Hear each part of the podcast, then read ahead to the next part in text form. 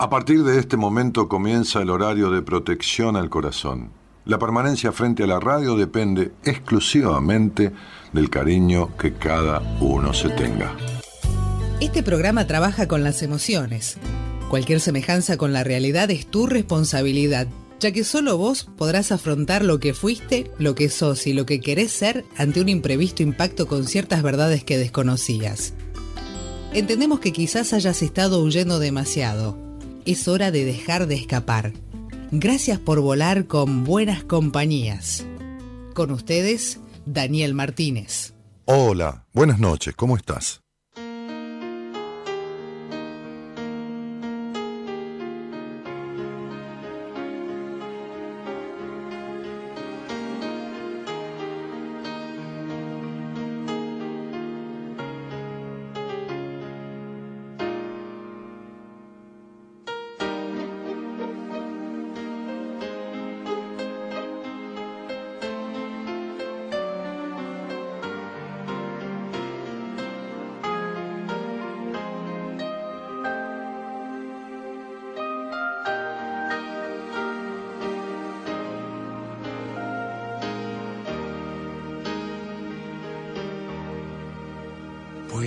Cambiar el mundo tan solo en un instante. Puedes cambiar de rumbo si quieres que eso pase. Puedes mirar adentro tu sentimiento, el universo traerá tus sueños cambiar el mundo empieza por ti.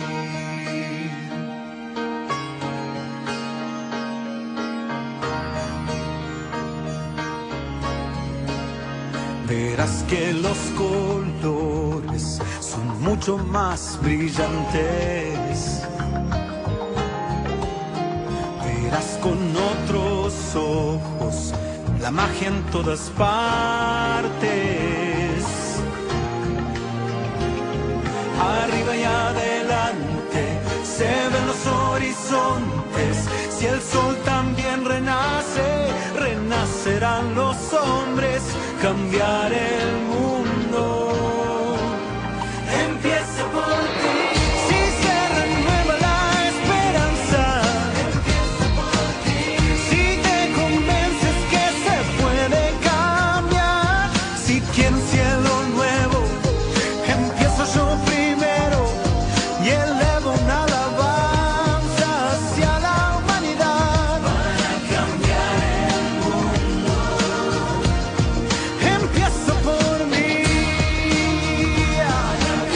Alejandro Lerner abre la semana, esta semana de Buenas Compañías, con este tema Cambiar el Mundo.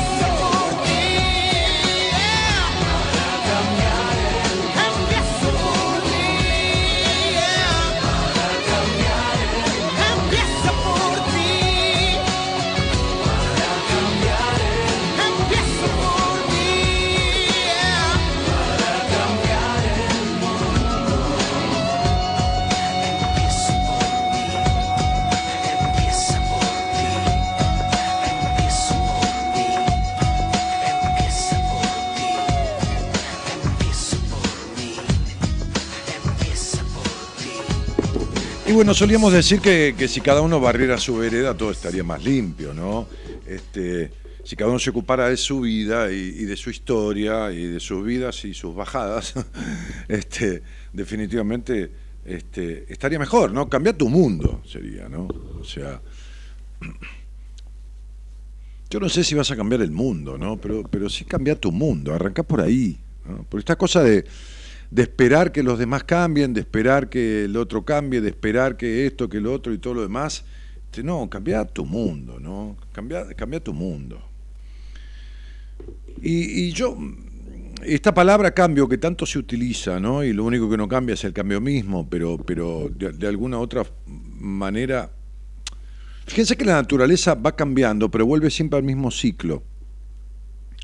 Y cuando las personas solo lo que hacen es, es, cambios, por eso yo estoy dejando de lado esa palabra, para entendernos, bueno, la utilizamos así de, de, de una manera coloquial, cotidiana, pero me gusta la palabra transformación, ¿no? La etimología de transformación, transformare, ¿no? Viene, viene el latín, tiene que ver con ir de un lado a otro a través de, ¿no? Ir de un lado a otro, lógicamente, más allá, está hablando más allá, no es ir de Buenos Aires a Mar del Plata o, qué sé yo, de Jujuy a Salta, ¿no? Este, ir de un lado a otro internamente, ir de un lado al otro de un ser de una manera hacia la otra a través de, a través de y a través de algo, de algo que haces, de algo que de alguna manera produce ese salirse de e ir hacia lo otro, ¿no? Este, ir de un lado a otro, trans transformare, ¿no?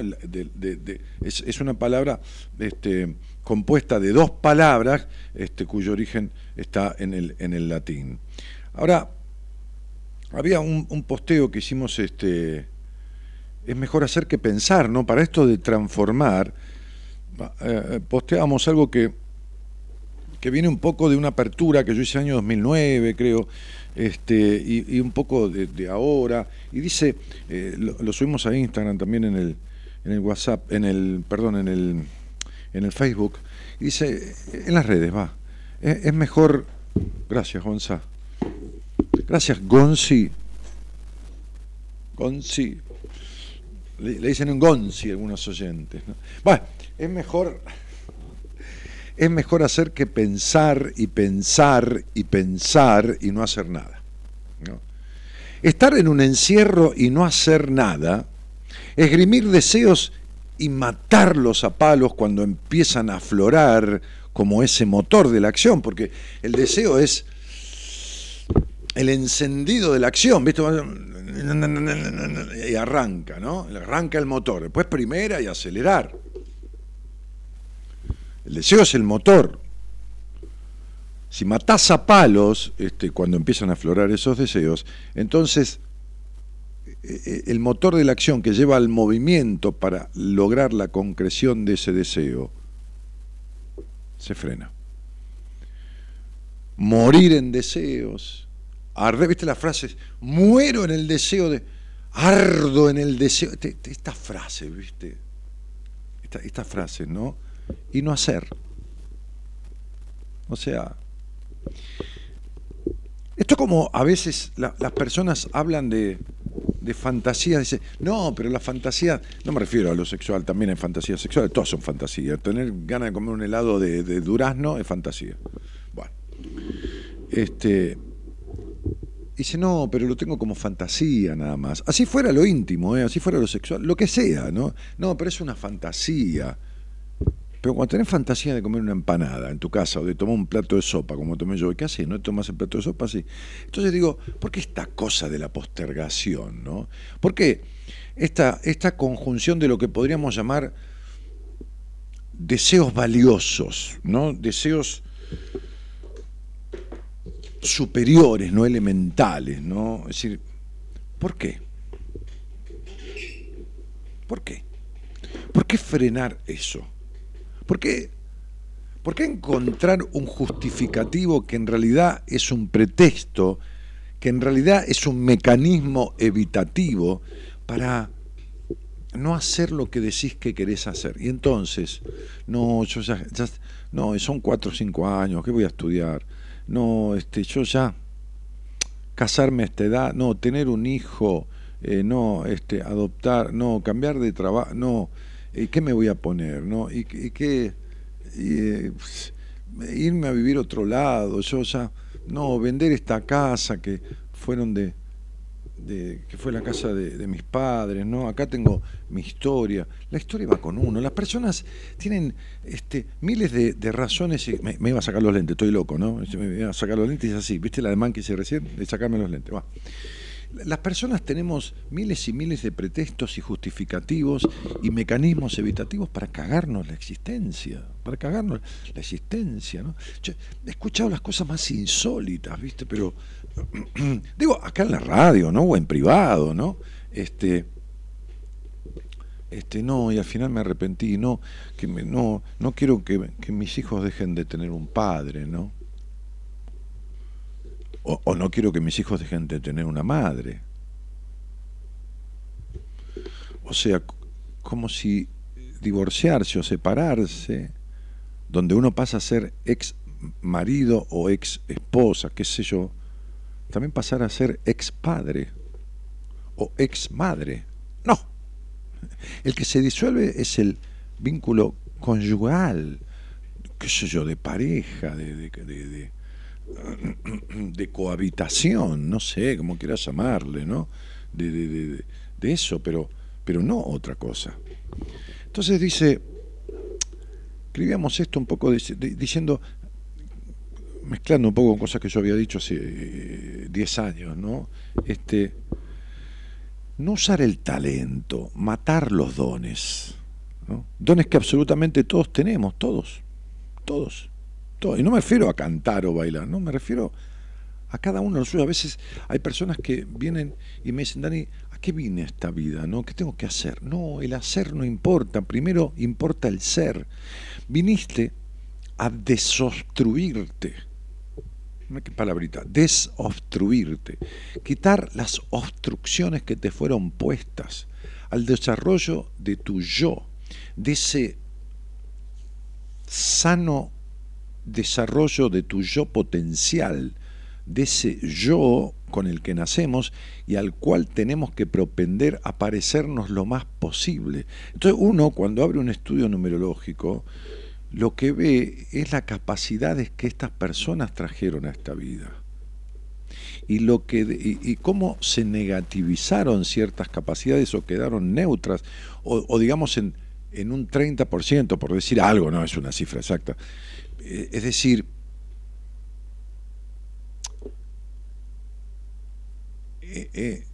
en una mínima o escasa expresión de su potencialidad verdadera. Sería como andar con un auto con un motor en tres cilindros, ¿no? Este, o, el globo de gas, ¿viste? Cuando ya pasaron cuatro o cinco días y ya ni, ni, levanta y ya anda por el piso, ¿viste? Sí, tiene un poco de gas adentro, pero no suficiente para elevarlo. Y entonces uno ve las potencialidades y, a las personas dice, ¿qué vine a hacer en esta vida? Pero no, lo, lo vocacional viene a partir de lo emocional. Después surge. Uno debe quitar lo que lo obstruye, quitar lo que lo limita.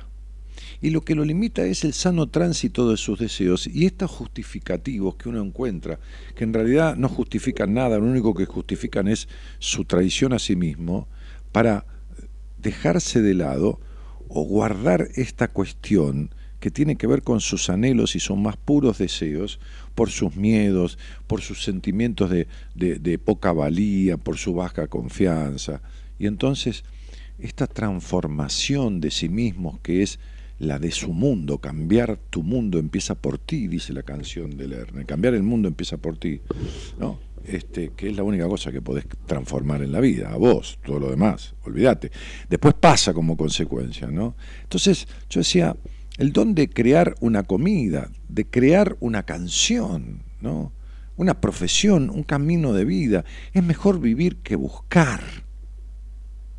Cuando uno busca tiene la vista puesta en lo que quiere. ¿no? ¿No? Quiero eso. Entonces se pierde lo que la vida trae. Y desde este lugar es mejor tener los ojos bien despiertos porque la vida trae mucho más de lo que uno está buscando. Uno pide lo que quiere, la vida le da lo que precisa. Lo que pasa es que no lo sabemos ver. No entendemos las señales, somos caprichosos. Es decir, tenemos malformación de conceptos. Llamamos amor a lo que no lo es. Llamamos amigos. Es como si yo dijera, tengo 70.000 amigos en Facebook. ¿Cómo tenés 70.000 amigos? Tendré 70.000 personas que, que yo, que están, que participan. 70.000 amigos. ¿De dónde querés que haga? ¿Cómo, ¿Cómo hago para el Día del Amigo? Tengo que ir a la cancha de River, ¿entendés? Entonces, digo, ni hablar de otro que tiene millones. Yo no me estoy comparando con nadie, pero tengo, tantos amigos, este, tengo, qué, fácil decir, no, me enamoré de alguien, amo a alguien que, ¿y cuántas veces? No, lo vi tres veces o la vi, no, esa distancia, nunca nos tocamos, ni estuvimos... Toda esta cosa de la simplificación, de la cosa barata, de la cosa eh, elemental, baja, mínima, conformista, idealista, que no tiene ni un puto viso de realidad, ni, ni un ni, ni, una cosa de... Entonces, me parece que uno está de alguna manera obligado a, a que esto que dice la canción, que, que, hay magia en todas partes, uno pueda transitar un poco de esa magia. A veces cuando, cuando yo tengo alguna entrevista personal con alguien en, ámbito privado, digo, eh, o, ya sea, ya sea en, persona, ahí en, el, en, mi consultorio, o por Skype, ¿no? Este, eh, por videoconferencia. Eh, a, veces por llamado telefónico, pero llega un momento del final de la entrevista que, por ahí le hago ver a la persona, digo, vamos a conectarnos para vernos. Este, yo tengo una caja de, cartas que las, las, uso a veces sobre todo con las personas más escépticas, a veces más incrédulas, o con las que son más dubitativas, este, que no las tengo aquí porque no las uso, pero, pero que les, les hago sacar tres cartas. Mucha gente que me escucha me ha visto en persona. Y esas tres cartas definen claramente, se los hago sacar a ellos, ¿no? Y, leemos la explicación de la baraja, no son cartas de tarot, eh, es otra cosa. describe exactamente lo que hablamos en la entrevista.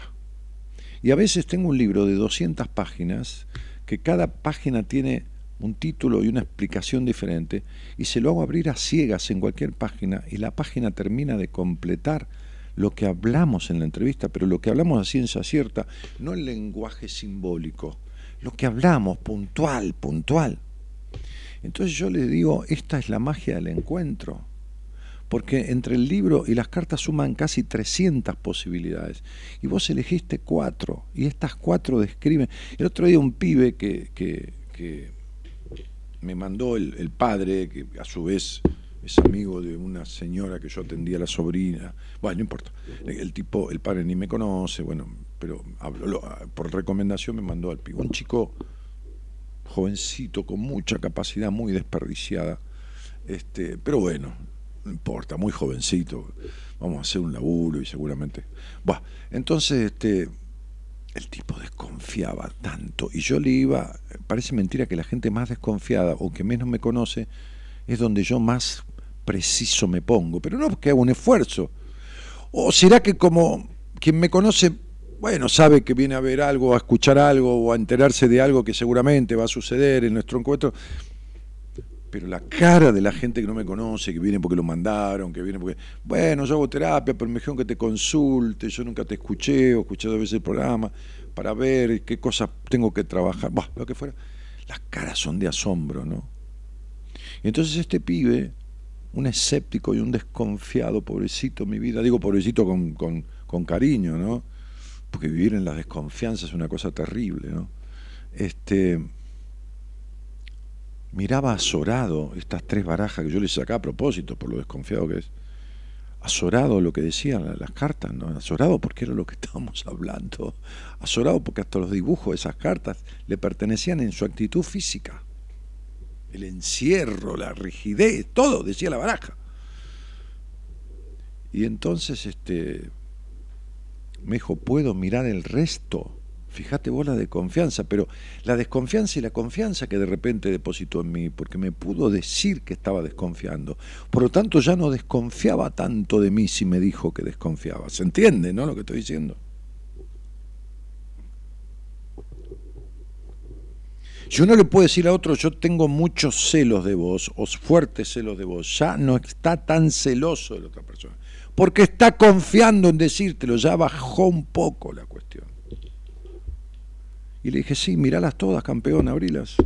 No hay ninguna igual a las que vos sacaste. Son todas diferentes. Entonces digo, ¿por qué? Y porque le digo, esta es la magia del encuentro porque yo simplemente soy un...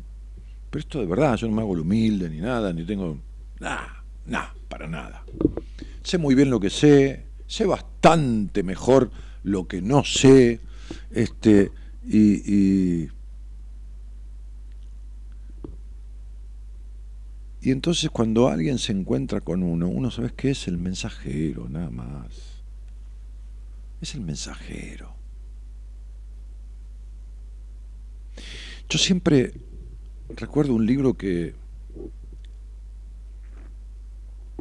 que tuve la oportunidad de que el mismo Alberto Cortés me firmara un día en un recital que dieron Alberto Cortés y Facundo Cabral.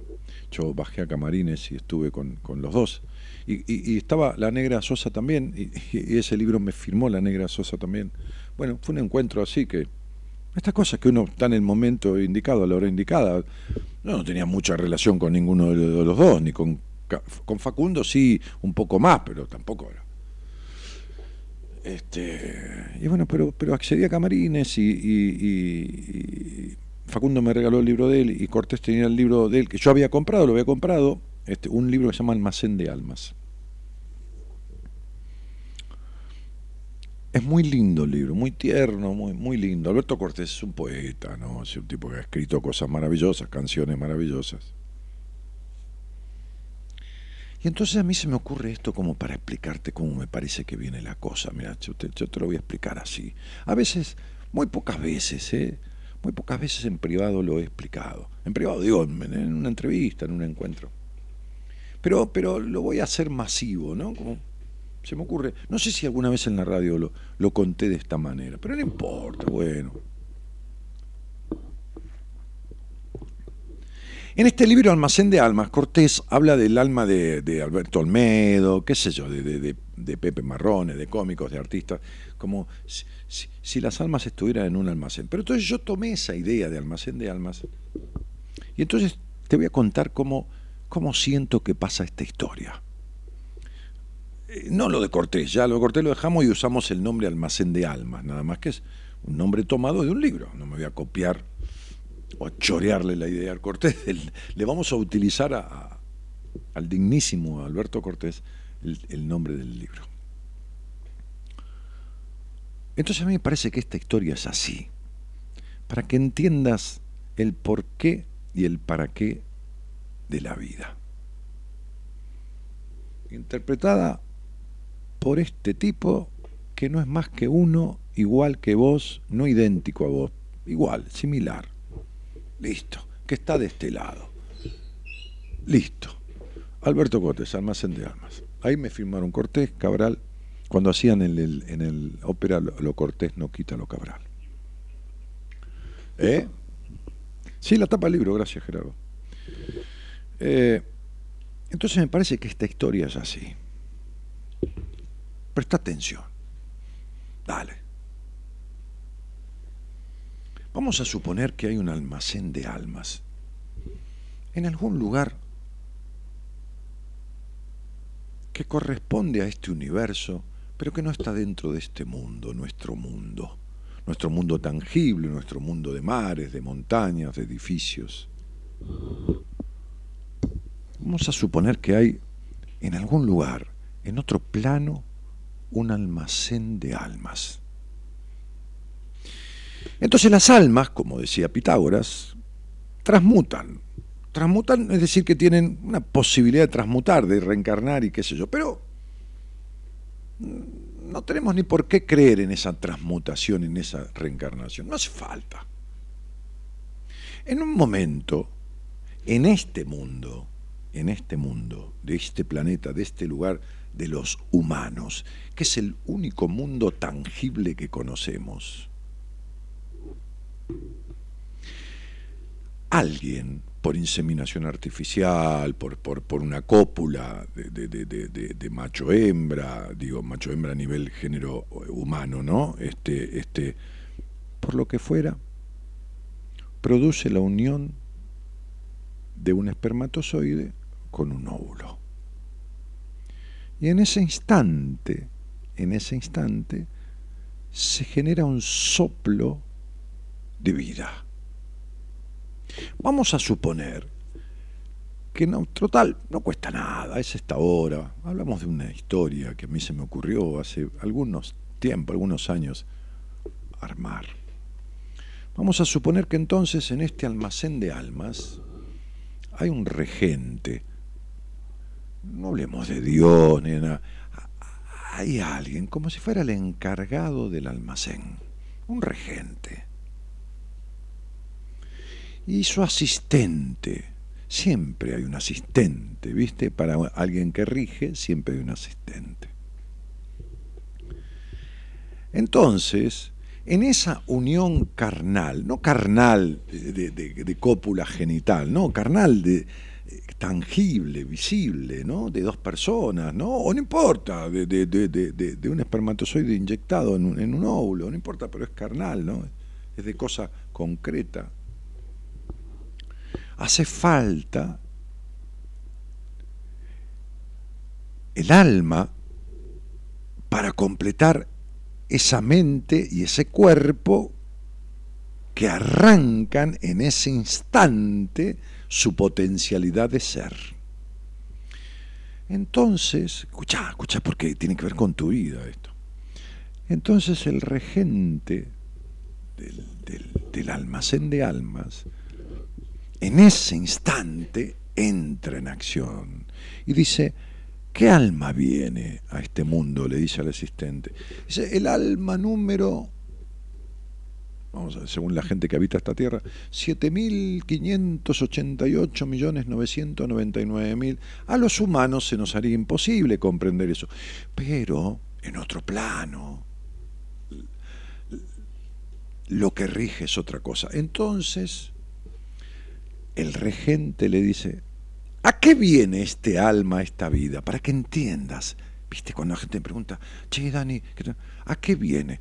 Entonces, entonces, el asistente del regente del almacén de almas le dice, este alma número 7.584.757.961 viene a aprender a ser leal a sí misma, a dejar la necesidad de aprobación. Básicamente viene a eso. Ah, listo, dice el, regente del almacén de alma. Ok, mandala a la casa de los, de los Ojeda, qué sé yo, de los García, no importa, no estoy hablando de nadie, ¿eh?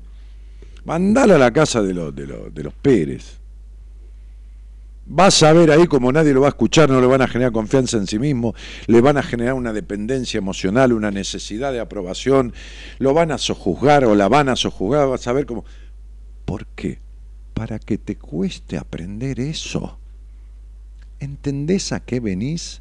A que te quede pendiente la principal de las lecciones que trajiste para aprender, porque si no, la vida no tiene ningún sentido. El sentido de la vida es la evolución, pero no la evolución de tener 8 millones de dólares, no, no importa, si está bien, mejor si los tenés, no otro tipo de evolución. Entonces arranca la vida de ese alma. ¿Te acordás? Espermatozoide, óvulo y el alma que se inserta en ese momento, una cosa milagrosa, ¿no? El soplo de vida.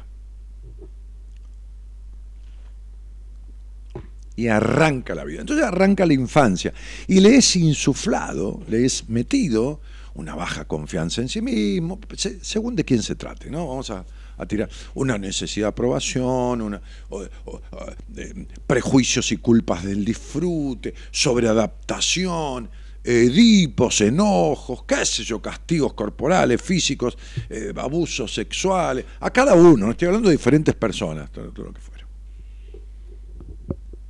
El regente del almacén de almas está pendiente de ese alma, con una mirada muy por sobre la estrechamente humana que tenemos nosotros, que puede abarcar la vida de cinco personas, ocho.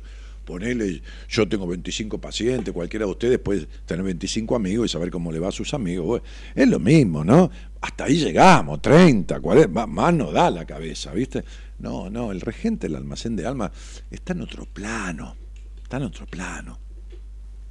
Entonces pasa un tiempo, pasan 20 años, 14 o 28 o 35 y va pasando revista. Y le dice, ¿cómo anda el alma 7.584.967.661? Y ahí anda este boludo, dice de Daniel Martínez, ahí anda, ahí anda, ahí, anda con esto, con lo otro, pero tú aprendió tal cosa, tal- no, dice, mandale un sablazo, ¿no? Dice el regente, mandale para que tenga, ¿no? Dice, ta, no, fa, que es una enfermedad, o fa, un quebranto económico, fa, una traición, un esto, un lo dale que va una cosa. Y pasa revista, ¿no? Pasa un tiempo. ¿Y cómo anda? Dice, no, no, no, no, está hecho mierda. Este tiene, tiene ataques de pánico, fobia hipocondríaca. Y, y afloja o no afloja la, la omnipotencia que tiene este boludo, dice el, regente del almacén de almas, ¿no? ¿Afloja o no afloja la necesidad de aprobación de esa pelotuda? ¿Afloja o no afloja la baja confianza de ese Gil que empieza las cosas y no las termina nunca? ¿Afloja o no afloja? ¿Transforma o no? tra- No, mandale. Bueno. Entonces llega un momento que te producen un encuentro al que uno tiene que acceder. Es como si dijera, ¿qué anda haciendo este boludo de Daniel Martínez? no? Y se anda buscando. ¿Qué cosa? Y alguien que lo atienda para resolver estas cuestiones que no pudo resolver este solo, que se queda que era Gardel con todos los guitarristas y no hay ni una cuerda de la guitarra. Ah, entonces mandáselo al viejo tuyá, eh, don, don, don, mandáselo al maestro allá, que el maestro también en un momento de su vida tuvo que hocicar y sentarse con alguien, no, no, no, terapeuta, no, sentarse a reflexionar y aprender y evolucionar. Mandáselo, mandáselo. Ahora que, ahora que accedió, mandáselo para que aprenda. Cuando alguien llega a mí, llega de la misma manera. ¿Qué anda haciendo Carolina eh, Pérez? Que digo cualquier nombre. ¿eh? Y ahí anda esta con el problema con el padre y esto y los hombres. ¿Y, y cómo anda? Y no, viste, ahora tiene un, nódulo en una teta y acá le dice el, asistente, ¿no? Y si afloja y, y parece que sí, ¿no? Y, a quién tenemos libre? Y sí, tenemos libre al boludo Daniel Martínez, que alguna vez tuvimos que mandarlo a las patadas, este también. Pues mandásela a él, mandásela a él que, que aprenda esta gila, mandáselo a este otro que ya está en condiciones, eh, le da la cabeza a este como para Carolina Pérez. Y ahí viene Carolina Pérez. Entonces entra. Entra mi- Estoy hablando de mí, de cualquier otro, ¿se entiende esto? No, no, no. El proceso. Entra Carolina Pérez y se sienta. Y yo en esa hora que tengo, o en esta charla al aire, no importa, le explico lo que le pasa y de dónde viene lo que le pasa.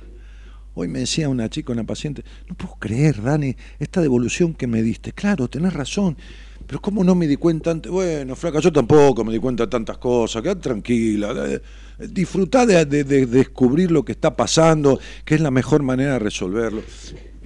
Y entonces uno, ¿qué hace? Entonces yo le digo al otro, mirá, flaco, yo, yo soy un- un mensajero, pero no mensajero de Dios ni tres carajos. Yo lo único que tengo es un poco de capacidad para darte, ayudarte a descubrir lo que alguna vez a mí me, tenían me tuvieron que ayudar a descubrir. Y que yo estaba cerrado, neófito, tarado, este, y, y- y mirando para otro lado, ¿me entendés? Nada, yo estoy haciendo con vos lo mismo que hicieron conmigo, este, lo mismo que hacen algunos pacientes míos o gente que ha estudiado a través mío o de otros, lo mismo, lo mismo. Entonces llega un momento que le digo, vamos a sacar las cartas. Y cuando saca las cartas, a veces alguna persona, yo le voy pidiendo la vida. Mientras saca las cartas hago como una especie de pedido para que la vida me confirme con esas cartas y lo que yo le dije a esa persona era lo que le tenía que ser dicho. Y nada más, es mi única pretensión, que se vaya con lo que le tenía que ser dicho. Yo no soy nada, ¿entendés? Simplemente un tipo al que le fue dado un poco de conocimiento a través de romperse la crisma en 20 pedazos 10 veces hasta que aflojó un montón de boludas creencias o descreencias y se sentó con alguien que fue un maestro para, para mi vida y, y, que me acompañó en esa transformación, en ir de un lugar al otro a través de él. Punto, nada más. Listo. Este es todo el misterio. Este almacén de almas, este alma viene a prevalecer sobre este cuerpo y sobre esta mente. Porque el alma es lo que yo en numerología determino como la esencia, lo que uno trae en el momento en que se concibió. Ahí se le impronta la carga genética y cultural. Ahí, cuando nació ya, ya está con mandatos, ya tiene mandatos sentidos, porque lo intrauterino desde el vientre de la madre ya afecta al bebé en, proceso de, de parición o de gestación. Entonces sería ahí en la impronta, cuando el, genoma se, se, conforma, ahí es donde está lo más puro de la esencia, que luego se va a distorsionar en más, en menos, en la, en la proporción necesaria para que le quede a uno como materia pendiente. Esta es la historia que se me ocurre para explicar de manera gráfica y, simbólicamente gráfica y que todos entendamos. No porque yo los considere a ustedes sin capacidad de entender, sino porque es mi única manera de explicar. Porque así entiendo yo también. Así entiendo. Cuando no entiendo algo me lo tienen que explicar así, porque de otra manera muy técnica, muy, muy académica, muy, no me entra. No hay forma. Cuando yo me puse a leer de Freud, el yo, el ello y el super ello, me enquilombó la vida. En un momento me senté con alguien que sabe mucho y enseña muy llanamente. Dije, ¿me explicás este quilombo? Porque son capítulos y capítulos sobre este quilombo. No tengo ganas, flaco, hacémelo más simple. De esto se trata esta historia. Y mientras esta historia vos no la compongas con letra y música propia, utilizando parte de lo aprendido de los demás. Porque no todo lo que te fue dado es malo, ni todo lo que te fue dado es bueno. Porque hay cosas muy buenas de tu historia, si no, no estarías vivo o viva. Se trata de transformar la parte de la historia que no te corresponde. Es decir, se trata de cambiar tu mundo. Los demás que tengan suerte, porque vos no vas a poder cambiarle el mundo a nadie. Está claro, salvo que, que salvo que el otro quiera y vos sepas lo suficiente. Buenas noches a todos y gracias por estar. Somos la buena compañía que no ve el medio vaso vacío, pero igualmente, de 0 a 2, lo llenamos juntos. Buenas compañías, con Daniel Martínez.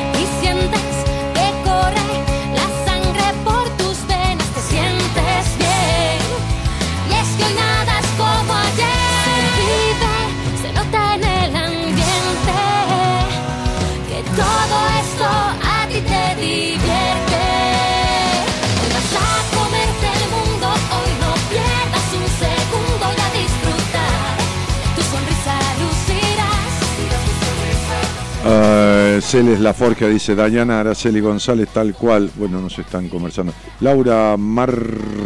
Se me fue. Laura Marta Ledema dice: Hago lo que vos siempre decís, le saco el culo a la jeringa. El C dice: Y bueno, así te irá también, cielo. ¿Qué sé yo? Te deseo lo menos peor posible. Dayana Araceli dice: Le mandé un WhatsApp con este tema sin saber que iba a hablar de esto. Bueno, no sé a quién le mandaste. Nati Leguizamón dice hola, Adriana López dice hola, buenas compañías, por hacer escucharte, cariños, equipo y grupo. Mirta dice, da, somos, somos dos, yo igual. Bueno, no, sé. Este, eh, hola Dani, dice Eugenia. Eh, totalmente, dice Laura, bueno. Eh, oh, oh, oh, mm, mm, mm, por escribirnos entre nosotras. Sí, chicos, porque se escribe, se escribe mucho. Yo no tengo material de. Hola Daniel, ¿cómo hacer para despegarse de un ser querido que amás con todo el corazón y sabes y sos consciente que no existís para ese ser querido, Rodolfo? Mirá, Rodolfo, cuando quieras salimos salir al aire y, hablamos de esto, porque me estás hablando de. Primero que me dijeras cómo haces para apagar un incendio. No sé ni qué se incendió, ni por qué se incendió, ni si las llamas tienen 8 metros, ni si hay agua al lado, ni si no hay, ni si hay bombero, ¿entendés? O sea. ¿Qué, qué, querés que hablemos, campeón? ¿Qué sé yo de qué me hablás? Ni por qué, ni cómo se fundó esa relación, ni qué tipo de relación es, ni si es amistad, si es una mujer, si es tu padre, si es tu madre. ¿Ok? Entonces sería, no, no, no, no, no. Doy respuestas así, no sirve, no se puede. Date un poco de importancia en tu vida. Dani, simplemente gracias por estar. Besos, dice María Gabriela. María Gabriela Coluzzi. Eh, Elisa de Padilla, hola Padi, ¿cómo estás? Lo que contás es tal cual como me siento y todo lo que me pasa, dice Celes. Mauricio Gallay dice, agradezco haberte encontrado para que me ayudes a entender y transformarme. Nos vemos el viernes, gracias. Ah, debe ser alguien que tiene una entrevista conmigo. Eh, Carlos Pastor dice, muy bueno Dani, hermoso programa Dani, dice Rosana, Estela Mari González dice, excelente. Eh, oh, oh, oh, Sos muy bueno Dani. Sí, no le pego a la gente, soy bueno, sí es cierto. este, bueno, Anabela Velázquez, mucho, mucho globito, muñequito, saludito, eh, muy, muy así, muy cariñoso. Este, quiero una entrevista, dice Celes La Forge. Bueno, nos vemos. Llamar a Marita. Ahí tenés un posteo. Este, y, y- Marita tiene una lista de espera. Y bueno, cuando se produzca. Hola Dani, tanto tiempo, dice Élida. ¿Qué haces, querida? ¿Cómo te va?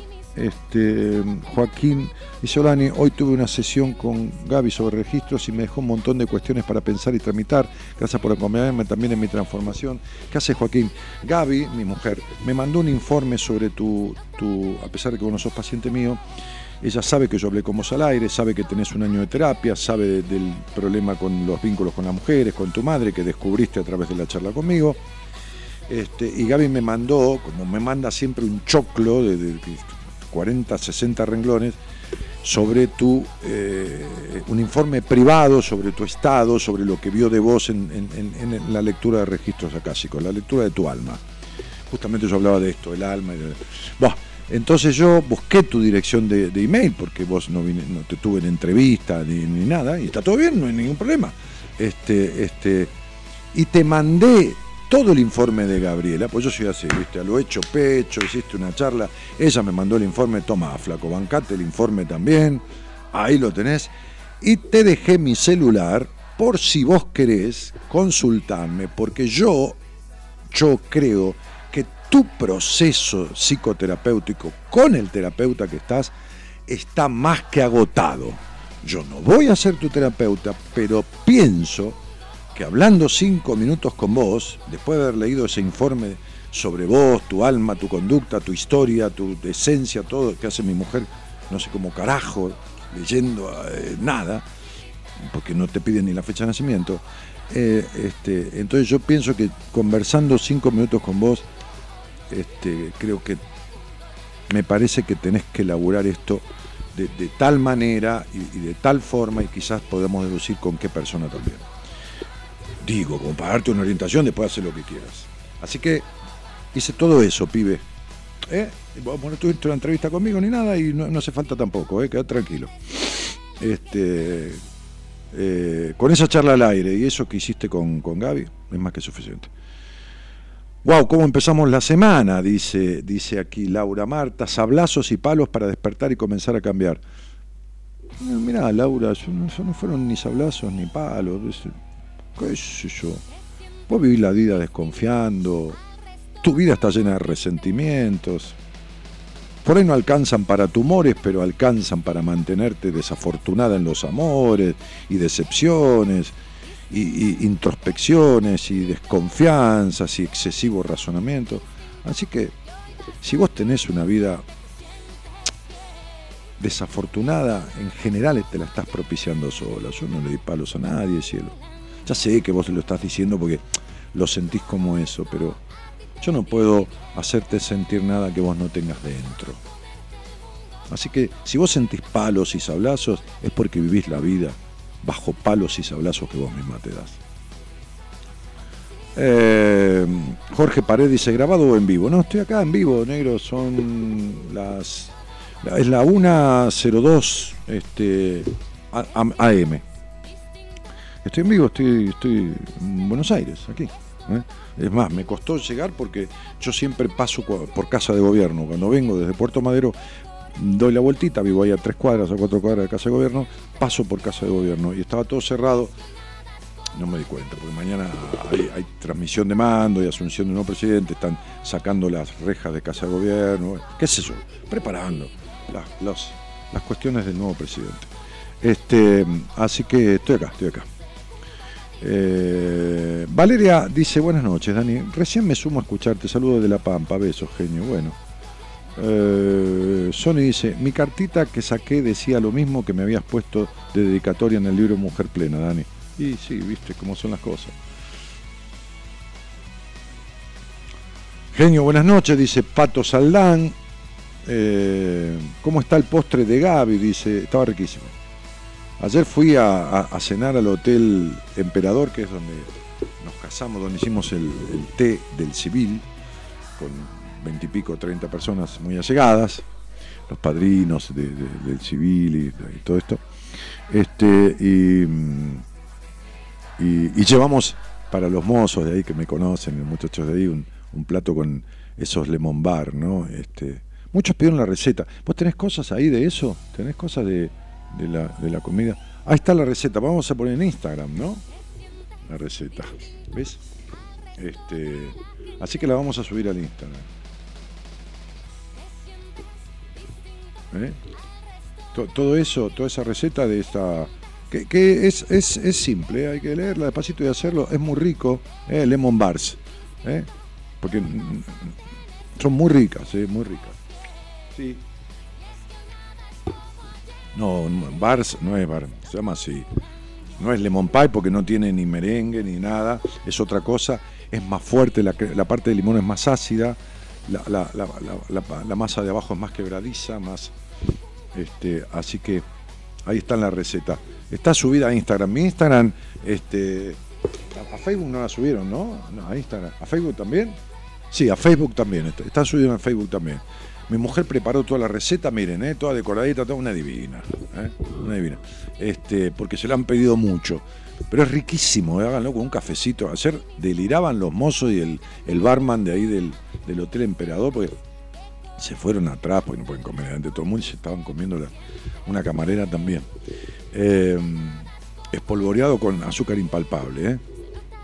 Pero no lo espolvoreen en el momento que lo hacen, sino en el momento que lo sirven, ¿eh? porque si no el azúcar se, se lo absorbe la, la pasta de limón que tiene arriba.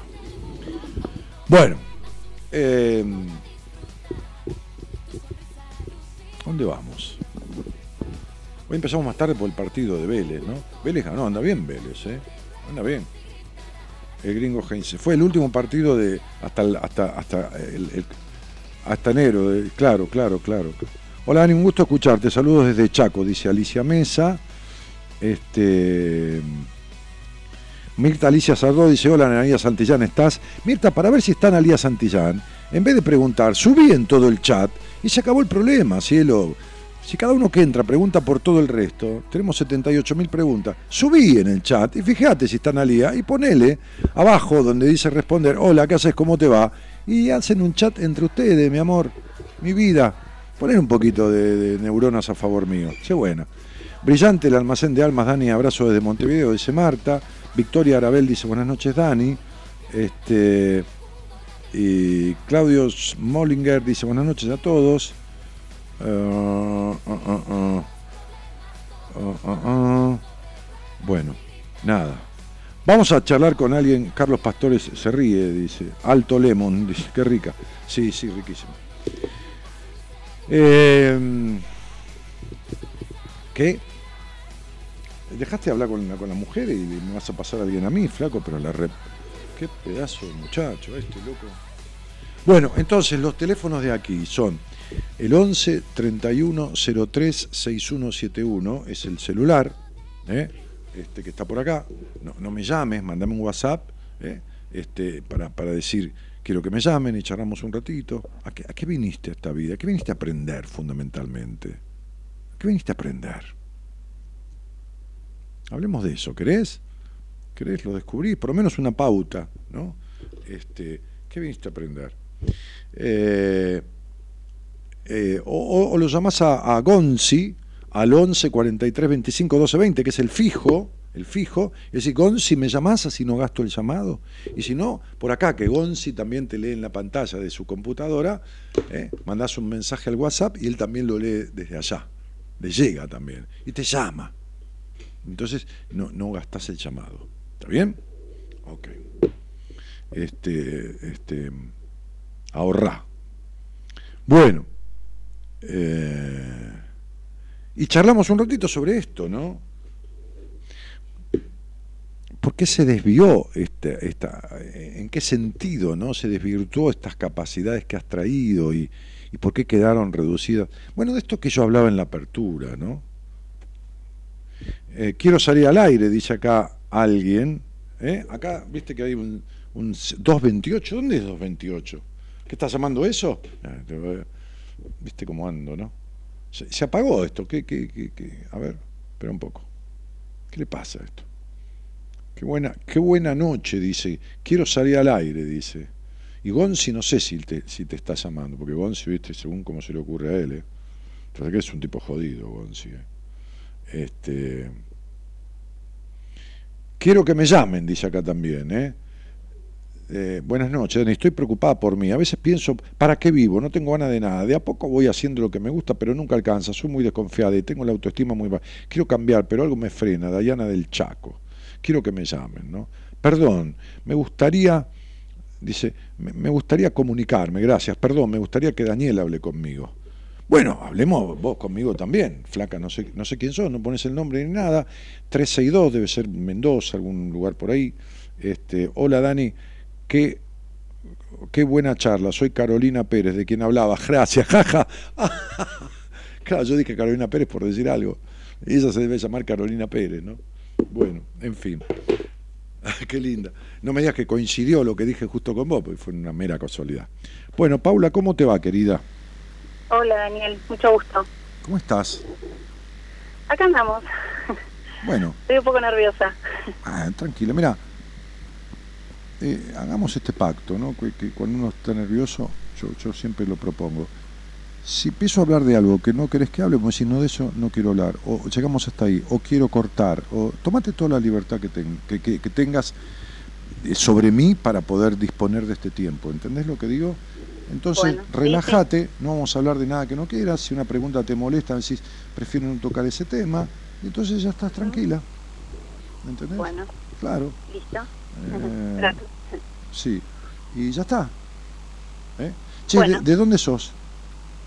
Eh, en Cipolletti vivo, Río Negro. Sí, sí, sí, claro. Este, y, ¿Y con quién vivís? Con mis dos hijas, Ajá. Heidi de nueve y Anelei de dos.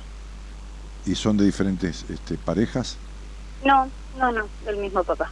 ¿Y, y el papá está? ¿Está por ahí? No. No, estoy separada. ¿Cuánto hace? ¿Un año? ¿Menos? Y un año, Ah, un año y medio más o menos. ajá. Bueno, este, y, y bueno, hay que cuidar las niñas, la casa o qué sé yo qué, no sé, pero además Sí. haces alguna otra cosa. Y ahora estoy de licencia en mi trabajo. Ajá. Pero, pero, ¿qué, qué trabajo? Eh, trabajaba de preceptora.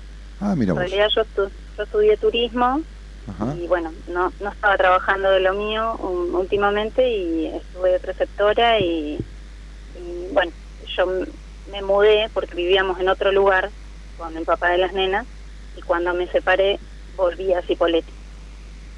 Y, y bueno, eh, me vine con mis nenas acá y desde ese momento estoy de licencia. Ok. Eh, y, ¿Y el programa lo escuchás desde cuándo, Pau? Y el programa me lo recomendó mi mamá, que lo escucha hace muchos años, eh, justamente el año pasado cuando estaba con todo ese proceso de De separación, que estaba, claro. estaba lejos de mi mamá, que ella vive acá, en Cipolletti. Y Ajá. bueno, me regaló el libro, ¿Cuál? Decisiones. y- Ah, Decisiones. Sí, Que esa, me lo esa- compró, me lo mandó por encomienda, todo. Y, y bueno, y ahí empecé a escucharlo. Qué raro, qué, qué loco, mira, te voy a contar, resulta que, no voy a decir tu apellido, pero en mi, en mi libro de numerología yo inventé un nombre Sí, de una persona para hacer una especie de ejemplo de un estudio numerológico. Y el apellido que puse es el tuyo, ¿en serio? te lo juro. Sí, Qué loco. bueno, no lo voy a encontrar ahora, pero... No, no, con R, en vez de con L, con R. Acá Ah. está. Sí, puse Claudia, Bueno, Andre- parecido. Claudia Andrea y, y el mismo apellido, con Z y todo, en vez de con L, intermedia que tiene el tuyo, con R. Sí. Bueno, no importa, Ajá. era, un... Lo que pasa es que lo escribí hace Bueno. 15 años, ya ni me acordaba que había puesto. Che, este, tu fecha de nacimiento dice que te gusta cocinar, o, o que sos buena para la cocina, pero sin receta, así al tanteo, ¿no? Como, Ay, no, más o menos. Sí. No, la verdad que si pudiera evitar cocinar, Sí. si pudiera comprar comida todos los días, lo haría. qué, mal que, qué mal que estás en la vida, Paula. Ay, ¿por qué? Qué mal que estás en la vida. Ay, Porque vos fíjate que naciste con esa cualidad y esa capacidad.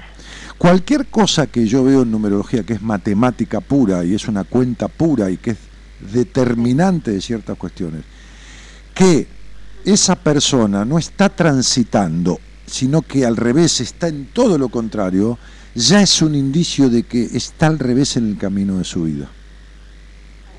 Vamos a detectarlo juntos, vamos a confrontarlo. Este, ¿Qué te hizo que me llamaras? Ojalá sea simplemente un dato equívoco mío. ¿Qué te hizo que me llamaras? En realidad hace varios programas estoy, eh, que mandé mensajito la otra vez y bueno, eh, lo mandé tarde y ya no llegué. Había mandado por Facebook también. Ajá. Y bueno, no, quería, tenía muchas ganas de hablar con vos porque, eh, para que me orientes un poco. Encantado. Si puedo, si puedo, decime, decime en qué querés que te oriente, Paulín. Eh, y por ahí un poco lo que me dijiste recién, esto de estar como mal parada, de, siento eso, como que estoy como perdida, como estancada. Eh, esta situación a veces siento que me supera. No solo mi propio duelo, sino eh, a veces las reacciones de mi hija ma- mayor. Pero Paula, escuchame una Eh, cosa. Esto no viene a partir de, de la separación. No. No. Vos tenés un estado de vacío existencial, de una melancolía fuertísima, de un no saber qué querés, de un discutir, de una cuestión de enojos, de una cuestión de dependencia emocional, de una cuestión de baja confianza en vos, de curiosidades metidas donde no te da el sol, de la falta de protección de tu padre, de, de- de- de- una carencia total de lo que es una sana libertad, de, de- ¿entendés? De que la gente te tenga una mirada distorsiva sobre vos y se crea que sos esa mina que no sé quién carajo te crees que sos, de las decepciones en los amores, todo esto, todo esto que es una ensalada amarga de ingredientes que no corresponden, hacen a tu vida desde hace muchísimo tiempo. Toda y cada una de las cosas que te dije. ¿Cómo te va a gustar cocinar si estás cocinada? ¿Entendés? Si sos parte del ingrediente de esta receta en donde te estás hirviendo, hirviendo porque hervís de calentura y no precisamente genital, que ahí también tenés problemas en cuanto a tus libertades. Hervís de calenturas de enojos, de tristezas, de tristezas internas de la niña, de Paulita, que que refunfuña allá adentro pidiendo a gritos vivir la vida que no vivió en su infancia y que le den la habilitación que su padre no dio, y vos la condenás a, la discusión, al capricho, a la, a la falta de libertad, a la suciedad en, la, en el disfrute, ¿entendés? A un montón, a, a sentir sucio lo que es sano como disfrute, a querer controlar todo. ¿Qué querés que te diga, Paula? ¿Sabes con qué naciste? Mira, naciste con la capacidad de ser versátil, libre, con una curiosidad impresionante, con una capacidad interna y una cuota de, ¿cómo te puedo decir?, de sabiduría, de maduración instintiva, y con, y con, y con un alma que tiene la tendencia y la necesidad de estar por encima de lo común de las miserias humanas. O sea, ¿qué hace aquel con su culo? ¿De qué vive el otro? ¿Qué, qué carajo esto? ¿De la pretensión barata del capricho? ¿De la necesidad de ser tenida en cuenta? Y sin embargo has vivido así. De esa manera. Entonces, ¿por qué? Bueno, mi amor, por lo que yo explicaba al principio. La crianza, siempre, la crianza, sea de quien sea, la tuya, la mía, la de Gerardo, la de Bonzi, la de Messi, la de Maradona, la de Saibaba, la de la putísima madre que lo parió, de Oso, de quien sea, va a ser siempre distorsiva del camino que uno vino, en cierto aspecto, en más, en menos, de ciertas cuestiones que uno vino a aprender. Dice, usted vino a aprender, escucha bien, ¿eh? dos cosas fundamentales en esta vida. Cortar la dependencia emocional del lugar donde nació. Aprender el desapego. Es decir, lo que está está y me place y lo que deja de estar es porque no debía estar. Sin embargo, vos vivís en el apego, en el capricho, en la necesidad, en la dependencia. Dejar de esperar de los demás porque tu vida es una eterna decepción, la misma decepción que tuviste de tu padre. Y adquirir confianza y optimismo en vos aprendiendo a estar sola sin sentirte sola. De estas tres cosas, Paula, todavía no lograste ni la mitad de una de ellas. ¿Entendés? ¿Cómo hago? Por eso tu melancolía, por eso la profunda tristeza que se exterioriza en enojos. Porque tenés mucha ira, Pau. ¿Lo sabés o no? Eh, la verdad que no lo tenía, lo tenía así como tristeza, pero Y bueno, la no tristeza. como ira. Y pero, pero- pero mi vida, la, la- la tristeza hacia afuera, es enojo adentro. A ver, ¿cuánto hace que vos me escuchás a mí, cielo? ¿Un año dijiste o, o menos? Hace un Sí, año. Sí. sí, más o menos un año. ¿Conoces el cuento de la furia y la tristeza? Creo que lo escuché en algún momento, Bueno, lo leí en algún lado, pero no me Bueno, acuerdo. ah, quizás en mi libro de decisiones está, ya ni me acuerdo, te imaginas un libro que... Sí, ahí, claro, ahí lo debo haber leído. Bueno, Sí, sí. eh, te, te hago que recordar un toquecito, que se fueron a bañar en, en la isla de los sentimientos y la tristeza se, se metió en, la- en- en las aguas de una hermosa laguna, cálida y transparente, y se sacó la ropa y desnuda se bañó, y lo mismo hizo la ira en el otro extremo de una laguna inmensa, ni se veían. Y la furia, como es ella, salió de las aguas, que la corriente la llevó hacia otro lado y con, con- con- cegada por los ojos como es la furia, que uno se ciega cuando está, se puso la ropa de la tristeza y se fue. Y la tristeza con los ojos enjugados en lágrimas, como siempre anda la tristeza, salió de las aguas y se fue vestida de furia. Y dice esta historia que así andan en el mundo desde aquel momento, la furia vestida de tristeza y la tristeza de furia. ¿Entendés? Esta tristeza, cuando hay tristeza afuera, hay enojo adentro. Y cuando hay enojo afuera es porque hay tristeza adentro. ¿Se entiende? Cuando hay fiebre afuera es porque hay infección adentro. ¿Estamos de acuerdo? Bueno, entonces lo que se muestra es el síntoma, pero lo que lo causa es lo contrario. ¿Está? Entonces, digo, estos enojos vienen de tu historia, de las decepciones, de, de las siempre decepciones. Vienen de, de, de- de- de- de u- de una nena aislada y retraída, vienen de, de una adulta que está separada de su niña, viene de esta falta de constancia en tu vida y, y- de esta falta de, siempre idealizar, idealizando, ¿no? Porque idealizás a, a los tipos que después te- te producen decepciones terribles, ¿entendés? Te- te- tenés un toque idílico, tipo Susanita, ¿entendés? Sí, Bueno, Luca, bajá de la higuera, ¿entendés? Bajá de la higuera. Este puto mundo que vos te inventaste para tu cabeza te va a traer siempre estas putas decepciones. Porque este mundo en el que vos te querés insertarte y vivir no existe. Estás criando a tus hijas con los mismos prejuicios que te crió tu madre a vos. Tu madre te compró mi libro y me escucha y te dio el libro a ver si puede arreglar algo de las cagadas que hizo, pobre vieja. Pero ¿qué va a hacer? No es perfecta, porque ella también la criaron así. ¿Entendés? O a ver si puede arreglar las cagadas que hizo con ese hombre que eligió, que fue este padre que nunca te dio sana protección. Medianamente coherente, digo.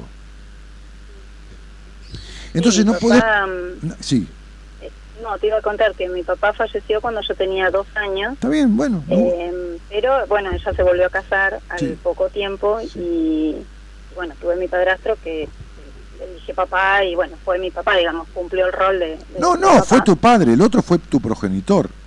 Sí, y Bien. bueno, no fue buena la relación con él. ¿Qué mierda va a ser buena? Si te estoy diciendo que no hubo sana protección paterna. Entonces vos tuviste un padre que se murió y abandonó, porque la muerte eh, para un niño de dos años es un abandono. Y el otro vivía y pasó lo mismo, ¿entendés? ¿Y cuánto estuvo tu madre con ese padre? Eh, con, con mi papá que falleció. No, con tu papá, el único que tuviste. Ah, no. Tu papá, sigue, el que sigue, te crió. Sigue con él. Bueno, ¿cómo se llama? El primer 20, nombre. de- 25 años, ¿Cómo se llama el señor? El primer nombre de este señor. Alberto. Bueno, entonces, ¿es, es, es el marido de tu mamá o, o es el hijo? Sí. ¿O es el Sí, hijo? sí, sí. ¿O es el hijo? No, no, eh, ella se casó con Alberto y después tuvieron un hijo. ¿Es el marido Alberto o es el hijo? Simbólicamente te estoy preguntando. Ah, eh, mm, no, no, es el marido. No, no lo veo como el hijo. ¿Y qué hace eh, creativamente Alberto, artísticamente? ¿Qué, qué, qué hace? Es un tipo muy ¿A qué te sociable, de mucha palabra, de buen decir. Mm, no. Ah, no, está, ah, vive, está- es vive, como, vive como vos en el Culis Mundi. Vive en, en- en- en la, en la reversa. ¿Y mamá cómo se llama? Mabel, ¿Mamá se llama Abel? Mabel. Mabel. ¿Y cómo es Mabel? ¿Es discutidora? ¿Es, es, es también este, ilusoria, romántica, idílica? ¿O, o es más bien... Este, Sí, puede ser ilusoria. Es, este, yo si- lo- a ellos los veo como muy dependiente. Ella muy dependiente de él. Ah, entonces está con papá, ella está con papá. Entonces, Sí. es al revés, Eso, ella, claro, es la hija. revés. Ella es la hija. Y, y digo yo, ¿cuánto de, pre- de prejuiciosa, así de culposa eh, tiene tu mamá de, en tu época de crianza, de 0 a 10? ¿Cuánto, cuánto, cuánto tiene? ¿O fue, o fue, o fue tu padre el rígido, el, Eh, el, el, el, el- el machista o el rígido o el prejuicioso? Sí, los dos. Mi Los papá, el rígido, y ella el, el, pap- el rol de víctima. Y de víctima, y, controladora. Sí, Muy bien. ¿Y, y, y te hizo bien esa crianza vos? no, ¿Y para qué mierda hacer lo mismo? no quisiera. No quisiera. Por eso hice una apertura hoy de los deseos y matás tus deseos a palos, decía yo. Los haces mierda porque tenés el deseo de lo contrario y vivís en el opuesto, porque te afectó la crianza y vivís de la manera que te criaron.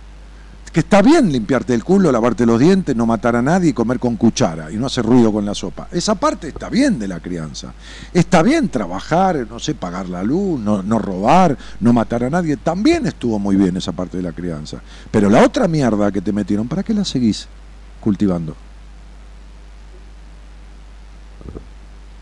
Entonces, digo, ¿vos qué querés que yo te arregle la vida en esta charla? Porque me preguntás cómo hago. ¿Y cómo que, que- cómo que te la voy a arreglar? El médico te descubre en, en una visita eh, el problema que tenés en el cuerpo, pero después te lo tiene que tratar. Y no me refiero a que te lo trate yo, te- me refiero a que vos necesitas un trabajo sobre vos.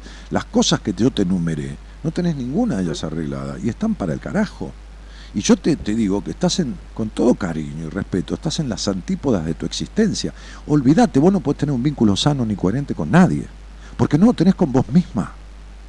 ¿No entendés que estás sumida en una melancolía que es tan antigua como tu vida? Entonces, que cada vez se va profundizando más. Entonces, esto no es de ahora, esto es de mucho tiempo atrás. Entonces, bueno, podés tener un vínculo coherente con un tipo, porque no lo tenés con vos misma. Y vas a vivir las mismas decepciones de siempre. Y no sé cómo no te enganchaste con un psicópata que te cagó a palo, o te restringió, o te limitó, o, o con un boludo atómico que, que se agarró de tu teta y fue un boludo que nunca tuviste un hombre al lado, ¿me entendés? Porque otro tipo de hombre no puedes encontrar. ¿Por qué? Porque uno atrae de acuerdo a cómo es. Y vos sos aniñada, controladora, prejuiciosa, ¿entendés? Vas a atraer esa clase de personas que no sirven para establecer un vínculo transformador, Pau. Naciste con la libertad bajo el brazo, el mayor don que trajiste a esta vida, la energía de la, de la puesta numerológica de tu, de tu, es la libertad y la capacidad de trascender cuanto límite se te ponga. Y estás viviendo dentro de una jaula, mi cielo. ¿Queda claro, mi negra? Sí. Y bueno, yo te aseguro, te lo juro, te doy mi palabra, si- sin interés de nada, porque no, no, si, si me conocieras más te darías cuenta de, de que, que no va ni para atrás esto y que en definitiva entraste a los 37 años en la tercera etapa de tu vida y la, etapa anterior fue muy movilizante porque de los 28 a los 37 tuviste varios palos en el cogote, varios palazos, varios, no uno, palazos digo que te movilizaran, para que hicieras una transformación y no la hiciste. Y en esta etapa que empezó a los 37 años, entre los 37 y los 38, se jugó toda una cuestión vincular que afectó a todas tus sociedades, no solo en la pareja, sino la sociedad con vos misma, amistades, todo esto va a estar en crisis, ¿entendés, Pauli? Y está bueno, porque la crisis si- significa cambio, oportunidad. Está bueno que agarres esta oportunidad y hagas una transformación. No te quedes como estás. Por eso mi manera de detectar cómo estabas en la vida fue lo primero, la fecha de nacimiento. Un 24 es un cocinero natural, que no se ajusta a recetas ni un carajo. Abre la heladera, agarra cuatro cosas que hay y te arma una comida sabrosa. Cuando dijiste que no... Yo lo hago, yo lo hago, pero eh, no lo hago con... Lo hago porque les tengo que cocinar a las nenas para comer. por Pero, ejemplo, Paula, ¿no? porque vos por no una po- necesidad, Pero, no por un deseo. Pero Paula, vos no podés hacer nada con deseo porque no tenés pasión en la vida por nada. ¿Me equivoco? Te estoy preguntando. Estoy pensando, no, no te equivocas. Y Me gusta hacer cosas, pero no... no ninguna no te si llena el alma, nada te apasiona y el vacío que tenés te sigue estando, ¿entendés? Bueno, por eso co- co- cocinás porque hay que cocinar, cogés porque hay que coger, hablás porque hay que hablar, vas porque hay que ir y venís porque hay que venir. ¿Entendés esto? Y la vida no es eso, flaca. La vida no es un trámite. Y cuando tenés que pensar, ilusionás con el príncipe azul, que termina siendo siempre un sapo violeta. Y entonces digo, esta es la misma historia de siempre. Y tuviste esa segunda hija con la boluda idea de no perder el matrimonio, no de romper la pareja. ¿eh? Mm, Bueno, Mira, fue raro con... Así, puedo te cuento. Em, la verdad que yo con mi primer nena era como que... No, no tenía ganas de, de tener más hijos. Y... mm, o sea, está, no, no, no rotundo, pero era como que no, con una está bien. Eh, porque había sufrido con la primera, ¿no? el, parto, el primer tiempo, no dormir, todo eso. Entonces el papá como que eh, quería una familia grande, me empezó a hablar, bueno, llegamos al acuerdo, bueno, sí, vamos a buscar otra bebé. Y bueno, yo cuando, después que quedé embarazada, ahí empecé a sentir su alejamiento, su rechazo, su indiferencia este, hacia mí. Pero fue a partir, o sea, cuando estaba embarazada empecé a sentir todo eso. pero no fue el Bueno, embarazo, no sé, pero no fue el embarazo, Paula. bueno, no. No Pero- sé si fue, no, no digo que fue el embarazo, pero fue a partir de, de- en Bueno. ese momento, fue en esa Bueno, etapa. sí, en esa etapa, bueno, por eso. pero no es que mi hija yo no la deseé ni nada, solamente que eh, el que más insistió, digamos, para... Paula, para te estoy diciendo que es un tra que con todo respeto y cariño es un trámite más. Si él no insiste, vos no pedís tener ninguna hija, ¿entendés lo que te estoy diciendo? Entonces, como las chicas tienen que comer, entonces vos cocinás. Como el tipo jodía con una familia muy numerosa, vos pusiste el cuerpo para ser una niña. Y así estamos en la vida, es todo esto. Es todo este sinsentido. Por eso me dijiste, no le encuentro sentido a nada, estoy perdida en la vida, porque no le encontrás sentido a nada, Paula. Entonces, funcionás, eh, viste, auto, autom- autómatamente, como un autómata, ¿no? Tipo, tipo robot.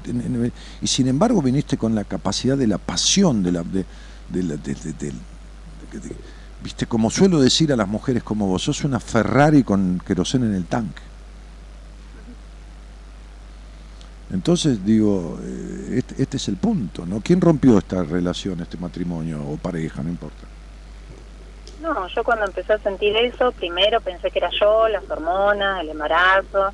Digo, bueno, quizás estoy exagerando. Este, lo hablé, te pasa algo, quizás el amor ya no está. No, no, no, no. Excusa, excusa, excusa. Y, mm, Al final, y bueno, yo, yo ya no sentía el amor de él. Por más que él me lo decía, sentía que algo, que algo había pasado, estaba pasando, o le pasaba a él, o no sé. y entonces, mi amor, Y, no, y bueno, hablamos, hablamos, hablamos, y yo ya llegué a un punto que le dije, bueno, yo así ya, ya no quiero seguir porque yo estaba sufriendo.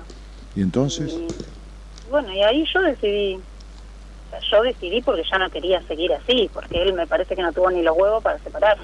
olvídate. entonces, entonces como no tuvo los huevos ni para decirme que, o que no me quería más, o que tenía otra, o no sé qué, X, entonces yo, bueno, yo así ya no quiero seguir, yo estoy mal así. Puedo vivir con las migajas de, de tu amor.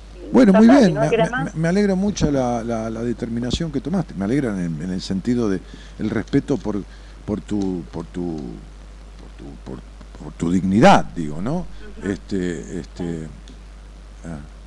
¿Y qué pasó? Y entonces el tipo dijo, bueno, está bien, y se fue. Sí, no, me fui yo.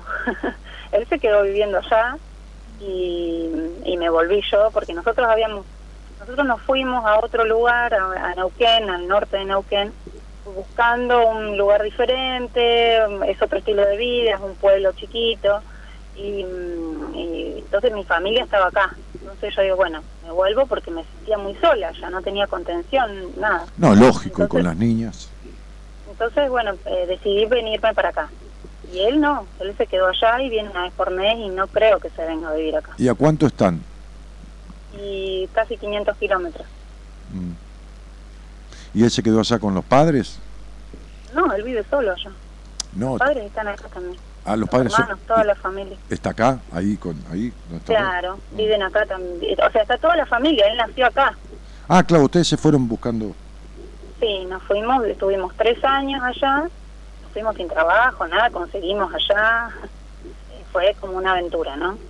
Algo idílico, por eso. No, pero está bien, eh, aventura de nada, se fueron a laburar, no fueron a vivir de, de- del aire, fueron a buscar laburo y consiguieron, y no es idílico, está bien. Se fueron a un pueblo donde había potencial de laburo y si no hubiera habido laburo se hubieran ido al carajo. Eso no es un idilio. El lo idílico es pensar que va a ser un pueblo y que va a llover maná del cielo y, y que, viste, y que, nada, viste, que va a venir el ángel Gabriel y, y te va a traer de comer, nada, no, nada que ver. Bueno, Pau, el tema es que esto está desde antes. Desde antes de esto. Esos estados tuyos, esas cuestiones, vienen, vienen desde mucho. Hay cosas no sanadas, ¿entendés? Hay libertades restringidas, hay una crianza muy limitativa y hay cuestiones que te llevan a esto. Y bueno, algún día tendrás que sentarte a arreglar las cosas que hemos enunciado. Escuchate la charla tranquila en la repetición del programa, fíjate, anotá, sentate con alguien, qué sé yo, manejalo, Paulín. Estoy yendo a terapia. Bueno, me alegro. Esas cosas así no las, no las he planteado, por ahí se las puedo plantear. Eh, pero la terapeuta de qué te habla? No, estamos hablando del tema del duelo y de, de mi nena mayor y los arranques que tiene. ¿Qué te pasa con la nena mayor? Y está enojada. La nena mayor está enojada porque, así lo siento yo, ¿no? Está enojada con el tema de la separación y que nos vinimos y que a su papá no lo ve seguido. Entonces, este, hace las mil y una. Pero, ¿y, mí- y se quiere ir a vivir con el padre? Me dijo que se quería ir a vivir con el padre. Me hace imaginé y dije, jala, que se vaya con el padre. ¿Cuál es el problema? Sí, yo la puedo dejar, pero él no sé si la va a recibir. Entonces que le diga que él no la va a recibir y que ponga la, la cara. Porque la nena se enoja con la madre por haber elegido ese padre y haberla separado de ese padre. Y vos no la separaste. Se produjo una separación para no criar a esa niña en el desamor. Entonces, cuando venga el padre a visitarla, de, decirle, che, vení, vení una cosita. Adelante la nena, que ya tiene nueve años, ¿no? sí, Y decirle, ¿cómo se llama la piba? Heidi. ¿Eh? Heidi. Heidi. Heidi. Como Heidi, como el mundo de Heidi. Sí. Ay, qué lindo todo. Buah, muy bien. Entonces, la puta que lo parió. Bueno, entonces, este, este, entonces, en definitiva, decirle, che, Heidi, acá está tu papá. Tu papá ¿Cómo se llama el padre? Luis, Pedro, ¿cómo se llama? Jorge. Jorge. Acá está Jo- Jorge. ¿Jorge qué? ¿Jorge Alberto? ¿Jorge Luis? ¿Jorge qué? Jorge Emilio. Jorge Emilio. Bueno, acá está papá. ¿eh? Jorge Emilio. 11, Emilio, Emilio, 11, 9, 20, 11. Olvidate, un tipo estructurado, un tipo de su madre, un tipo prejuicioso, un tipo controlador de sí mismo, un tipo con razón, te vino bárbaro. Este no, este no te iba a ayudar a romper ninguna limitación ni ningún prejuicio que tuviera de tu crianza. Este, con este te aseguraste seguir manteniendo todos los mandatos de mamá y papá. Te queda claro, ¿no? Tendría que haber llamado entonces hace 15 años cuando lo conocí. Y sí, puede ser, no sé. Olvídate, este te sirvió para eso, fundamentalmente para eso. ¿Entendés lo que te digo? Sentalo con la nena y decirle, che, Jorge, Jorge, Jorge Emilio, querido, acá tenés a tu hija, se llama Heidi, ¿qué? La nena. ¿El segundo nombre? No No. tiene segundo nombre. Ah, bueno, está bien. Entonces, acá, no digas el apellido. Acá está Heidi. Heidi se quiere abrir con vos, mi vida. Así que, ¿qué te parece? Heidi, yo no se lo voy a prohibir. Tiene nueve años.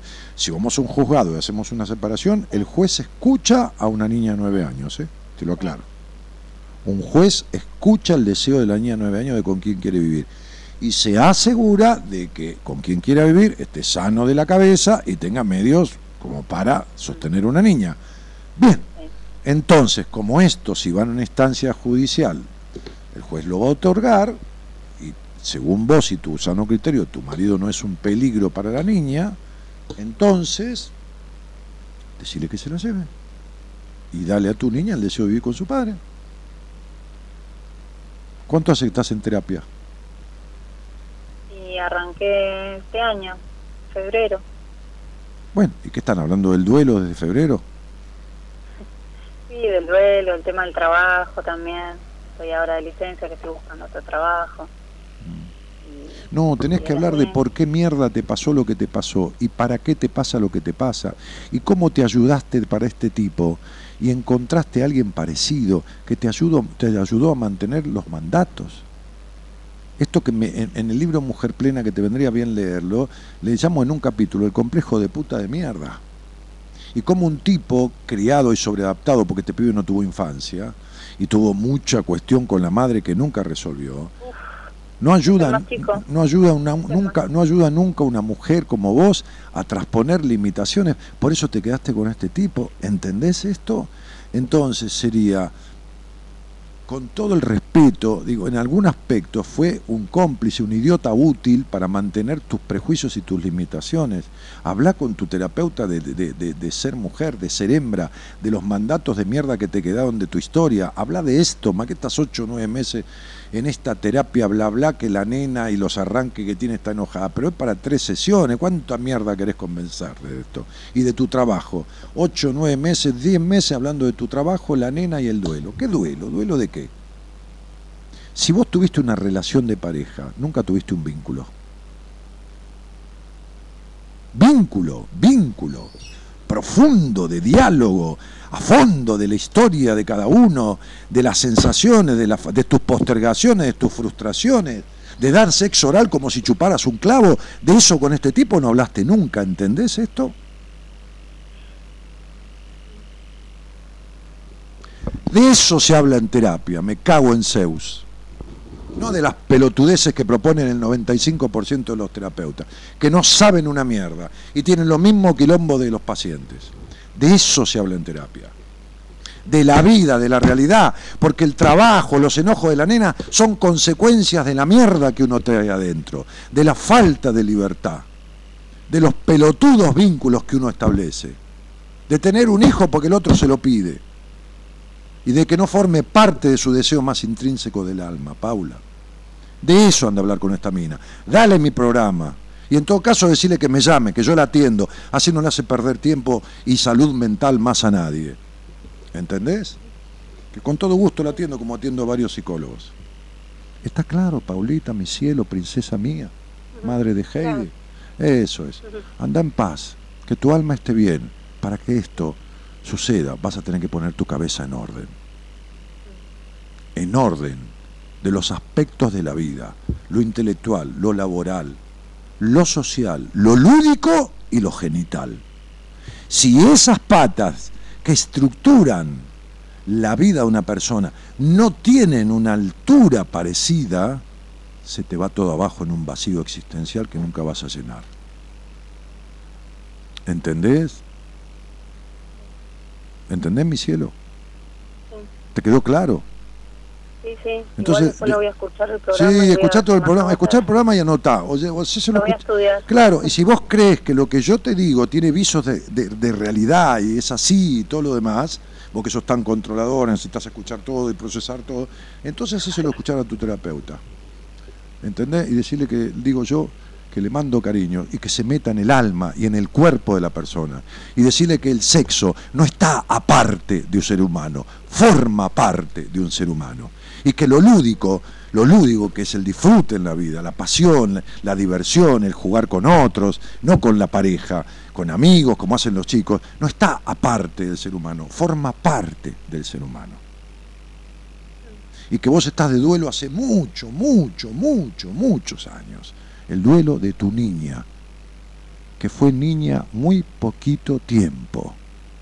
Muy poquito tiempo fuiste niña. Creciste demasiado rápido, Paula.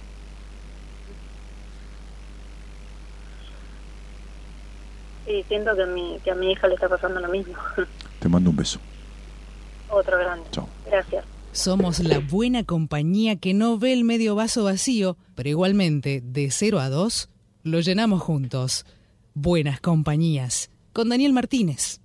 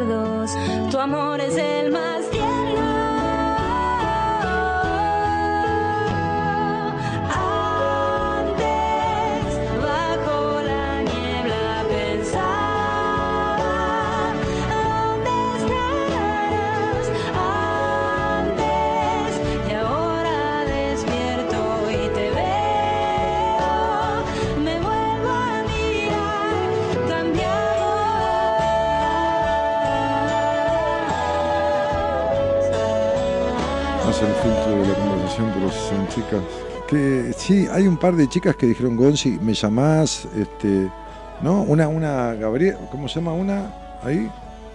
Eh, no me acuerdo, ¿no? Buenas noches, Dani, ¿qué pasa? Escucharte de nuevo. Te saludo de General Roca, Río Negro, dice Rosana Ríos. Eh, interferencia, dice. Mm, hola Dani, saludo desde Salta, dice Gabriela Domínguez. Mavi Pereira. Carlos Pastor, ¿te gusta el escritor Echak Toll? Jack Toll. Es un tipo que ha escrito El Poder de la Hora, un par de libros. Mira, a mí los libros que... A mí me gustan los libros que, que hacen pensar, no que tienen fórmulas mágicas, ¿no? Este, en realidad el poder de la hora, de la hora es lo único que existe.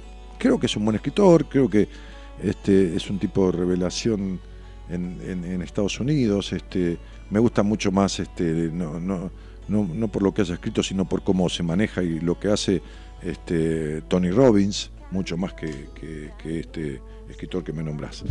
Este, pero ¿sabes qué pasa? Que yo me, me siento muy consustanciado con la forma de ser de Tony Robbins, con, con la forma de putear de Tony Robbins, con la forma de- de- de sacudir ir a fondo de Tony Robbins, este, un, un tipo que las pasó de chico muy jodido este, y, y- que se, y que se hizo y que se peló el culo y que pone huevo en, en- en- sus procesos y en sus seminarios y en esto y en lo otro.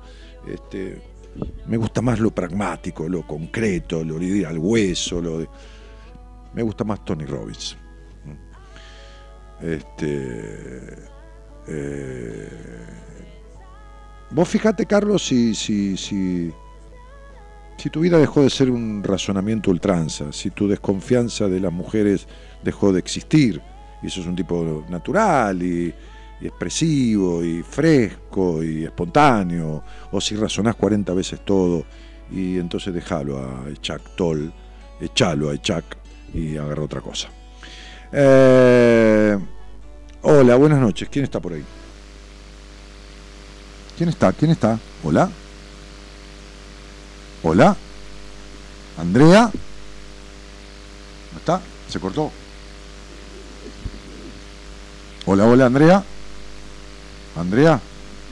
Celeste. Celeste. No. Sí, ni siquiera azul. Menos que celeste. Bueno. Eh, hablando de eso, el otro día lo vi a, Daniel Balmaceda en, en- almorzando, creo que almorzando o cenando, qué sé yo, en, un- en una propaganda, estaba con Mirta Legrand. ¿sí? Lo tengo que invitar al programa, Dani, para que hablemos un poco de un libro nuevo que sacó, es tan pintoresco este hablando de la historia, de los personajes de la historia, del todo el puterío de la historia, de la pasión, vida y, y acción de los próceres y todos esos secretos y el chusmerío, por supuesto documentado que me encanta. Balmaceda. Hola, Celeste, Hola, sí, ¿qué tal? ¿Cómo te va? muy bien. ¿De dónde estás? sos? Soy de Chaco Resistencia. ¿Y, y desde cuándo escuchás Buenas Compañías, Cele? Y mira, yo em, por una ex pareja mía que me había, me había dado a escuchar un audio tuyo eh, hace unos años ya atrás. Desde el año 2014 había comprado el libro Mujer Plena, que me encantó. Ajá. Y bueno, sí, hace tiempo ya. ¿Y, y con, quién, y, con, y con quién vivís ahora, Negri? ¿Con quién vivo ahora? Con, una, con, con un novio que tengo ahora hace un año. Mira, qué bueno. Che, este, ¿y, y a qué te dedicas? Eh, soy vendedora, soy empleada de comercio. Me dedico a vender productos de, de estética. Mira qué lindo. Sí. Bueno, ¿y qué te trae a la charla conmigo, Reina? Bueno, me llama mucho la atención esto que estabas diciendo de, de las postergaciones, eh, porque la verdad que me encuentro también como la chica anterior, me encuentro como, como estancada, siento que, que pierdo mi tiempo y, y que no encuentro, no encuentro mi rumbo. A ver, cuando uno pierde su tiempo, o pierde el tiempo, tendría que buscarlo, ¿viste? Como uno pierde las llaves, las anda buscando, ¿no? ¿Cómo Sí. creería, en dónde creerías que tendrías que buscar el tiempo que perdés? ¿Utilizándolo en qué? Eh, no sé, haciendo cosas que me llenen, haciendo cosas que me hagan feliz. Ah, Muy bien, vamos a fantasear un poco. ¿Qué pensás que te haría feliz? Eh, no, porque, viste, cuando uno dice, bueno, yo quiero ser feliz, son, son cosas enunciadas que quién carajo va a decir lo contrario. Eh, Preguntarle a un tipo en el mundo que quiera ser infeliz, que quiera que la mujer lo cague o que el marido la cague a él. Nadie quiere nada de todo esto. Ahora, el punto es qué hacemos para lograrlo, ¿no? Entonces digo, que, que fantasiemos, ¿no? Eh, no pongas límites. ¿Qué te haría feliz? A ver, no, no pongas ningún límite. Por ejemplo. Viajar. Viajar. Ajá. eh, ¿Pero qué sería viajar? ¿A dónde viajarías? y me encantaría conocer mi país, que no lo conozco todavía. O sea, Ajá. No, está nunca me. Creo que lo que te voy a conocer lo máximo es Córdoba y nada más. Bueno, ¿y por dónde empezarías? Para, eh, ¿Salís del Chaco Por- y, y arrancarías para dónde? Y arrancar, por ejemplo, no sé, Salta, Jujuy. Me gustaría. Bueno, no te detengas, continúa el viaje. Bueno, de ahí, bueno, me gustaría conocer más a fondo lo que es Córdoba, me gustaría conocer el sur, Ajá, todo. ajá. Qué bueno, qué bueno. Este, ¿Y vos tenés cuántos años, cielo? 27. Muy bien. ¿Cuánto tiempo pasarías viajando? Oh, no sé, para mí el tiempo, Pero ponele, dos años, tres, para, recono- para conocer el país un poco, dos, dos añitos, tres, ¿está bien? por lo menos sí, yo creo que por Bueno, menos vamos a poner tres, Sí. tampoco exageremos. Vamos a poner Sí. tres. Tres años, entre dos y tres años. Muy bien. ¿Vos tenés este, hijos, mi amor? No, no, no, no, No. tengo. Quiere decir que cuando comes vos, come toda tu familia. ¿Cómo? Quiere decir que cuando comes vos, come toda la familia, porque no tenés que darle a nadie de comer. Ah, claro, sí, exacto, sí, Bueno, este, sí. ¿Tenés ropita de verano y de invierno o solamente de verano, así livianita para el clima del Chaco? Porque en el Chaco de repente, hace unos meses atrás, se recontra cagaron de frío, ¿viste? Sí, eh, que acá tenés que tener de todo, tenés que tener todo, no, o sea, no podés guardar ninguna ropa. O Sí, sea, sí, hace sí. frío, hace calor, Mm. ropa de lluvia, ropa de... Sí, todo. sí, sí, sí, también se cagó lloviendo que se inundó todo. Sí, En sí, este- canoa tenés que tener también, claro. En este año pasó de todo ahí. Eh, sí, la verdad que sí. Y sí, sí, sí. Pero peor, pero peor que, eh, que, que, que, la gente que los gobernó no, no le va a pasar y que los va a gobernar, ¿no? Sí, sí, peor es que eso, entre, entre, entre el ingeniero y Capitanich, entre, entre- hacen una, una yunta para un arado los dos. Buah, entonces, sí, bueno. vamos a dejarlo ahí. Entonces, este, este, mamita de Dios. Eh, bueno, listo. Si vos sentís, porque yo te voy a decir una cosa, vos sí que desde que tenés uso de razón no sabés lo que es la felicidad, no sabés lo que es la plenitud, No, no tenés ni la más puta de las ideas, no. ni la más puta de las ideas. Pobrecita mi vida, ¿qué carajo pasó que tenías? A ver, ¿cuántos años? Déjame ver. Ah, 22, 5 años, 5 añitos y medio, sí. ¿Qué, qué? 2, 3, 4, 5, ahí entre los 5 y los 6. ¿Qué pasó que ahí ya era como si tuvieras 18? ¿Qué, fue lo que pasó? Yo la verdad no tengo la menor idea. me, está sorprendiendo con lo que me está diciendo, pero pero yo siempre tengo eso en mi cabeza. Y de hecho mi mamá siempre me lo, me lo cuenta, que antes de los cinco años yo te, era súper sociable, súper abierta, eh, no tenía, eh, o sea, eh, hablaba muy clarito.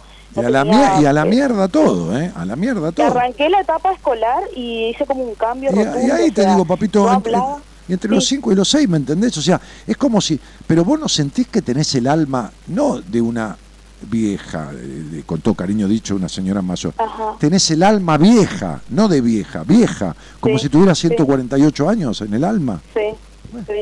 ¿No te pesa la vida? ¿No te pesa la vida? ¿No, no sentís eso? Que me pisa la vida. No, se te Pero- pesa, te pesa, te pesa el alma en la Ah, vida. que me pesa, que me sí, pesa. sí, sí, sí, sí. Sí, sí, Sí. la verdad que sí. Sí, sí.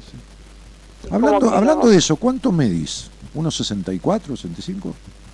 No, está siendo generoso, no. Ah, ¿sos más Me- chiquita todavía? Mm, sí, sí, sí, menos de un metro sesenta.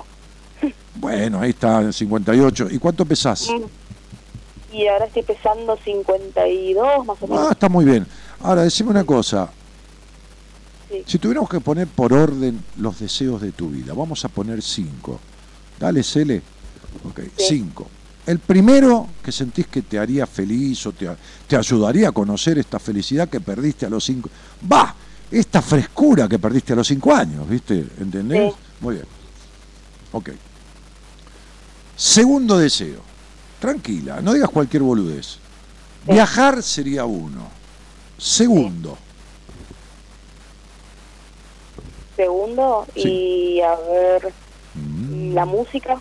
A ver, contame de la Estoy. música. ¿Qué- ¿Qué sería la música? Y bueno, a mí me gusta cantar. Hace el año pasado arranqué con clase de canto Mira, y sí, ¿qué te gusta cantar? no tengo ningún tipo de preferencia, me va. Pero folclore, eh, eh, ¿qué, qué, qué, qué- qué cosa? Este, Y me gusta más el rock, yo tengo más orientación al rock nacional. ah, rock nacional, muy bien. ¿Estuviste con Sí. alguna banda, con algunos chicos que tocan, haciendo algo no? No, no, no, bueno, ahí está mi punto. Ahí está mi punto, es que eh, siempre es como que arranco con algo y pero después sí, sí. Che, ¿cuánto de desconfiada sos? De 1 a 10. Oh. ¿950 o 980? au- autodesconfiada. Sí, no, no, sí. pero no, pero tampoco confías en los tipos. No me jodas a mí, Celeste. Y no sé, bueno, sí, Vos- puede ser. ¿Vos puede dejaste, ser que no. ¿Vos dejaste que algún hombre en tu vida te conociera totalmente? ¿Cómo? Perdón, no te escuché ¿Vos dejaste alguna vez que algún hombre de tu vida te conociera totalmente? ¿O siempre te guardás y tenés miedo de la traición? Y lo que pasa es que ya tuve una mala experiencia. Pero te lo estoy diciendo. ¿Pero cuál mala Sí. experiencia? ¿Con un tipo? Sí, sí, sí, porque que me, o sea, soy una persona que no, no, no, a ver, me enamoré y no tuve problemas en entregarme por completo y me conoció por completo. Eso es una mentira. Ya empezamos, a, ya empezamos a mentir. ¿Sí? Sí, por supuesto. Empezamos a mentir porque en el sexo vos tenés muchas limitaciones. Así que no hubo una coparticipación equilibrada. Ajá, Vos en el sexo tenés limitaciones. sí. Ah, buah, entonces no me vengas a mí. Mira, Celeste, vos sabés con quién estás hablando, ¿no? Sí, Buah. Yo no voy a entrar en detalles. Pero la desconfianza, la baja confianza en vos, el control de vos misma, sí, el padre desdibujado que tuviste, sí, la madre prejuiciosa, melancólica y dramática que tuviste, y el abuso sexual que tuviste.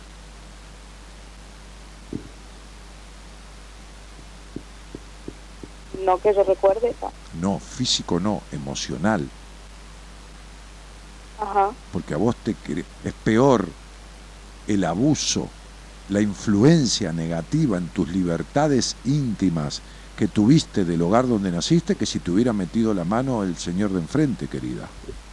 Porque lo que viene del señor de enfrente viene de un hijo de puta que se, que se arregla entendiendo y contándolo en familia y esto y mandándolo en cana, cagándolo a trompadas. Pero lo que viene como mandato del hogar donde uno nació es más fuerte de influencia negativa en las libertades íntimas que cualquier abuso de un, de un, de un foráneo, de un vecino cualquiera. ¿Se entiende lo que estoy diciendo? claro, sí, Ah, bueno. sí. Fíjate, a los cinco años es el momento donde el niño y la niña, niña y la niña, el niño, en un hogar medianamente lógico, porque no hay hogar perfecto, desarrollan las primeras pulsiones instintivas de su despertar, no genital, sino la energía de su- la energía del libido, que es la energía que sostiene el accional del ser humano, va increciendo. Pero la influencia de una madre, pobre vieja, que desde que dio la teta y lavó a la niña y la bañó y la acarició, nunca le transfirió la, la- habilitación necesaria, pobre tu vieja que va a transferir si no tiene ni para ella. Entonces, digo, definitivamente fueron influyendo como... a ver, para que lo entiendas, pues no porque seas boluda, sino porque es un tema bastante difícil de entender. Este, este, difícil no, eh, no es difícil, pero uno no quiere entender por ese lado. Buah. Entonces, suponete que vos nacés y te dan de morfar. Entonces te dan la teta, te- después empezás a comer, te dan papilla, puré, banana, qué sé yo, lo que fuera. Ajá, Pero a los tres años, cuatro años más o menos, dejan de, te empiezan a dar la mitad de comer. Y a los cinco años te empiezan a dar un cuarto de lo que te daban. Te empezás a debilitar, ¿no es así? sí, Bueno, eso es lo que te pasó a nivel energético. El alimento de la energía del hogar que te rodeó, un hogar gris, ¿está claro? Un hogar gris, con el culto del sacrificio y del no disfrute, y la culpa encima por el disfrute, es el alimento emocional que no te fue dado en una proporción por lo cual vos empezaste a debilitar. Y en vez de abrirte al mundo, debido a esos seres con los que te criaste, te fuiste cerrando. Cada vez te hiciste más razonadora y más en- encerrada en vos misma, ¿entendés? Bueno.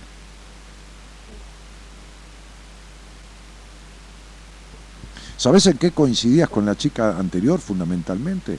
En ese Sí. vacío del alma, en la melancolía y en que sos una idílica también, siempre esperando al príncipe azul.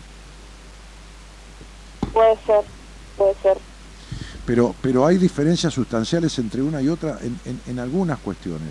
Entonces, digo, si vos querés viajar y, y está la felicidad de tu vida y estás trabajando de vendedora de ropa, de lo que fuera, que es muy, es muy loable, está muy bien, cualquier trabajo es digno, andate a hacerlo a Córdoba.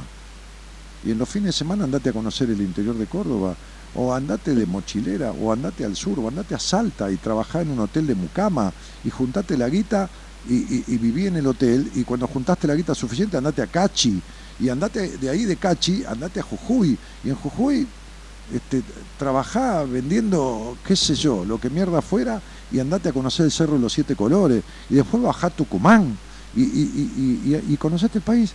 Si no tenés hijos, no tenés un carajo y tenés 27 años, ¿para qué mierda estás? ¿Para vivir en el vacío en el que vivís? ¿Por qué mierda no te vas a vivir un vacío a otro lado, por lo menos haciendo lo que te gusta? Exactamente, sí. Y entonces andate a cualquier lado y andá a, a- a- a- Córdoba, a Villallende y metete en los boliches, ponete a cantar rock y cantá. Y, y si alguno te dice cantás para el ojete, y bueno, cantás para el ojete, ¿qué carajo te importa? ¿Entendés? Sí, Y andate a Mendoza, a la calle de los boliches, Aquile, que no me acuerdo cómo se llama, y, y- y andate al sur, y, y- y no sé, sí. Y lo otro que me paraliza mucho es la inseguridad también. ¿y cuál inseguridad? Y me pasó, me pasó cuando, porque el año pasado, por ejemplo, cantamos, hicimos una, como una mini recital, digamos. Una muestra, una muestra, una muestra. Claro, una muestra exactamente. Y cuando me vi grabar, o sea, al principio cuando yo canté, yo en mi interior dije, wow, qué bien que canté. Y después cuando vi el video, eh, me quise morir, dije, no, Pero ¿cómo no vas a canté". ver? Pero escúchame una cosa, cuando yo empecé a hacer televisión, que conducía un programa todos los días en vivo en, en- en- en la TV pública, en ese Ajá. momento Canal 7, el año 2004, que yo estaba en, en- en esta radio y me fui a Canal 7, este, este, y estuve seis meses conduciendo todos los días en vivo, un día el productor del programa me dijo, vení, vamos a, a edición que quiero que, que te veas para corregir alguna cosa. Y dije, no, no, yo no me quiero ver, no, no, olvídate". Me dijo, boludo, y no me fue a la mierda, no quise verme. Ento- porque por el sentido crítico que tengo de mí mismo, ¿entendés? Entonces, Sí. este, este, que no doy bien en cámara, que la imagen, que parezco muy alto, que el pelo muy blanco, que la concha mi hermana. Entonces, este, este, al tercer o cuarto día me dijo el productor, flaco, vos estás conduciendo el programa, yo necesito que vengas allá para que veamos un par de cosas. Está saliendo bien en cámara, pero hay que corregir un par de cuestiones. Y no me aguantaba verme, ¿entendés? Y después me vi esto y lo otro. Bueno, son taras de cada uno. Fíjate, eh, Andy Kunesov, que, que, vos, que conduce en Metro un programa hace mil años y que es muy exitoso, no le gusta la radio. Le gusta la televisión, no le gusta la radio. Entonces digo, cada uno tiene sus cosas, sus taras, sus limitaciones. A ver, yo te voy a decir lo que te pasa. Una de las cosas que más arraigadas te quedó de tu infancia es la prohibición del disfrute. Entonces vos le vas a buscar el pelo al huevo y la quinta pata al gato para cagarte todo lo que sea disfrute. ¿Está claro? Las limitaciones en la sexualidad las tenés de fábrica ya porque te las instalaron ya desde la energía de tu madre. Y con respecto a disfrutar y jugar en la vida, moverte, viajar, cantar y hacer lo que se te cante el culo, vas a encontrar el justificativo para no hacerlo. ¿Por qué? Porque naciste en un hogar gris y querés ponerle gris a tu vida todo el tiempo. Mm, ¿Está Sí. claro esto? es verdad. Sí, ya sé que es verdad, todo lo que te dije es verdad. Entonces, el, el problema no es que las cosas sean verdad, el problema es cómo carajo transformarlas. Y solo la acción rompe los mandatos. Entonces yo vengo a hacer radio. Si mi voz le gusta al que lo escucha, bien. Si no le gusta, mala suerte. ¿Qué prefiero? ¿Que la gente me quiera o que no me quiera? Y no soy pelotudo, prefiero que la gente me quiera. Ahora, ¿qué voy a hacer? ¿Voy a hablar con voz finito, con voz más gruesa? ¿O me voy a poner un smoking? ¿O, o esto? O, lo- ¿O no voy a putear para que la gente me quiera? No, me importa tres carajos. Yo soy yo. Y yo respeto que el otro sea el otro. Si me gusta, me quedo. Y si no me gusta, me voy. Y lo mismo pretendo de quien me escucha o que me sigue. Y así duré 25 años en radio. Y así hice toda mi vida. ¿Me entendés? Y cuando tuve quilombo y se me partió la cabeza, me senté con un terapeuta y me banqué lo que dije que nunca iba a hacer. Ir a un psicólogo y bancarme que me... que- que exprimirme la cabeza y, y transformar lo que fuera necesario. Y bueno, entonces sería entendé que lo que lo que la tendencia tuya es a repetir la vida de tu madre. Te convertiste en tu mamá. ¿Te queda claro? Ujú. Sí. No quiero eso. No, yo ya lo sé, por eso te lo estoy diciendo. ¿O no sabes que sos como tu mamá? Y la verdad que sí. Y Yo me doy cuenta que soy como ella porque y bueno, y entonces en el sentido de que ella es una persona que no puede, o sea, es como que es capaz de sacarse un brazo pero para eh, para complacer a todo el mundo, pero, para que los demás se sientan bien y yo siento que en cierta forma soy igual. pero tenés una madre dramática, melancólica, prejuiciosa y que se deja para lo último y que no y que no disfruta de la vida. Y esto es lo que estás haciendo, pichona. Y ya tenés 28 años. A ver, no es para que te pegues un tiro en, en, en, en- en un dedo, pero No, por supuesto. perdiste 28 años de tu vida en el no disfrute y en la postergación. ¿Qué mierda vas a hacer? Seguí así y bueno, y bueno, ¿está claro? Sí.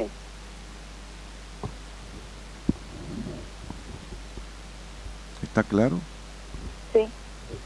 Entonces andate a la mierda o quédate ahí y resolve esto para después irte a la mierda habiendo transformado cosas que no se transforman viajando. Porque es difícil que tengas vacío en el alma y te vayas y te, te llene el alma con irte. Cuando uno tiene una cosa internalizada de ciertas cuestiones, se lleva el quilombo dentro de uno, ¿eh? Sí. Sí, porque de hecho me, me, me independicé, o sea, me mudé No, justamente. no, vos creíste, vos cada vez que querés lograr algo pensando de que eso te va a hacer feliz, cuando lo lográs tampoco te trae un carajo de la felicidad que esperabas. Exacto.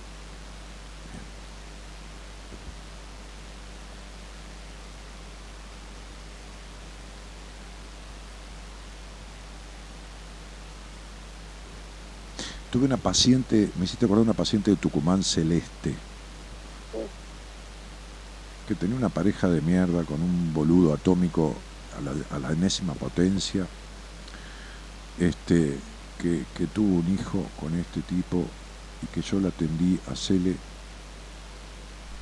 eh, un tiempo, unos cuantos meses, seis, siete meses, creo, no me acuerdo si vino a un seminario, no, bueno, no es lo importante. Este, hizo tal transformación esa chica, tenía tal melancolía y tan vacío existencial. Me hiciste acordar ahora, este, tenía un apellido, bueno, no importa. Este, este, ah, también me acuerdo del apellido ahora. Hace dos años que, ya no, que ya no tengo contacto con ella, no por nada, sino porque cerramos la historia y andaba, y andaba muy bien con su vida, cambió el trabajo, le dieron un trabajo jerárquico en otro lugar. Bueno, es una transformación emocional que le trajo consecuencias también en lo, en lo, en lo, en lo, en lo laboral, en lo, ma- consecuencias positivas, por supuesto. ¿no? Claro, sí.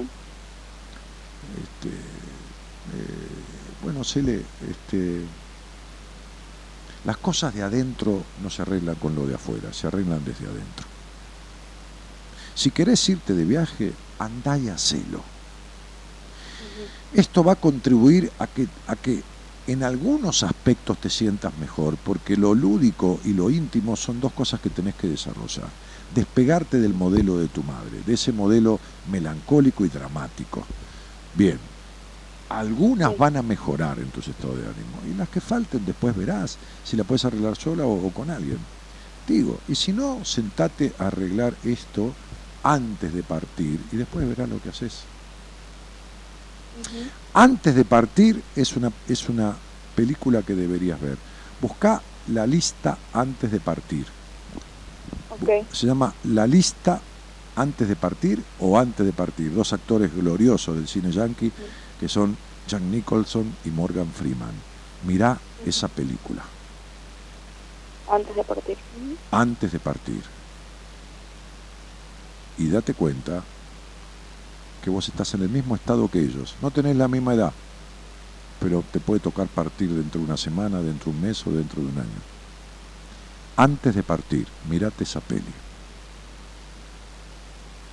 Ok. Chao, nena, un beso. Bueno, beso. Chao, chao. Te invitamos a viajar con nosotros con un destino en común. Descubrir lo que te está haciendo mal. De 0 a 2, Buenas Compañías, con Daniel Martínez.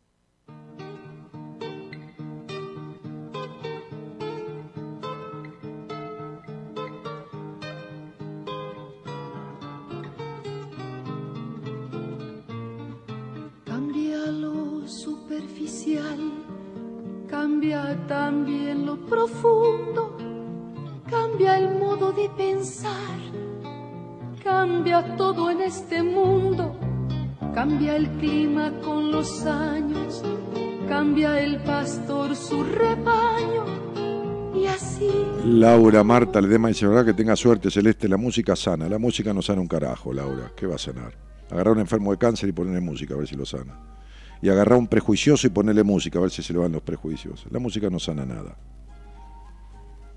La música contribuye en una parte a propiciar un disfrute cuando algo que lo impedía está sanado. ¿Está? No sana nada. Dale. cambia el sentir un amante, cambia el rumbo el caminante, aunque esto le cause daño. Y así como todo cambia, que yo cambie no es extraño. Cambia, todo cambia. Cambia todo cambia. Cambia el sol en su carrera cuando la noche subsiste. Cambia la planta y se viste de verde la primavera. Cambia el pelaje la fiera, cambia el cabello el anciano. Y así como todo cambia, que yo cambie no es extraño. Cambia,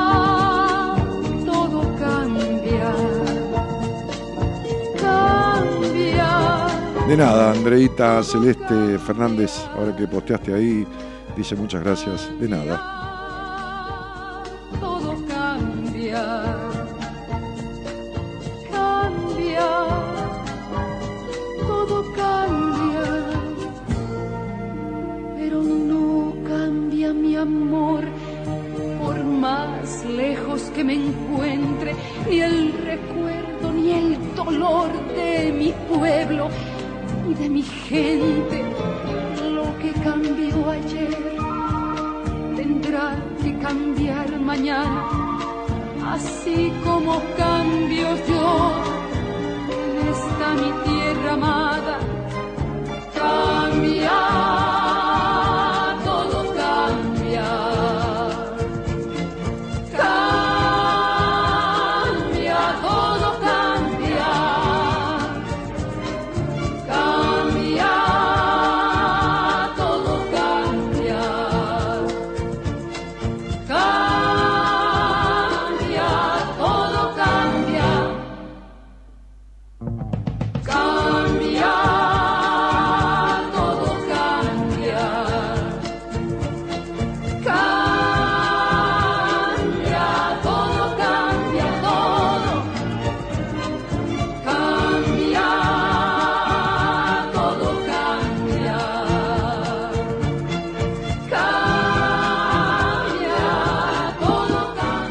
estamos yendo, ¿eh? Tomamos y cuarto, nos vamos a horario y cuarto, no nos extendemos, una cosa increíble la puntualidad, el cumplimiento, de la mano del señor Gerardo Subirana, que operó técnicamente este programa, este, y con la asistencia en producción del señor Gonza, Gonzi Comito. ¿eh? ¿Me llamás Gonzi? Decían las chicas ahí. ¿Me llamás Gonzi? Mm. Muy bien, mi nombre, sí, mi nombre es Daniel Jorge Martínez, el programa Buenas Compañías, mañana conduciendo estará, ¿eh?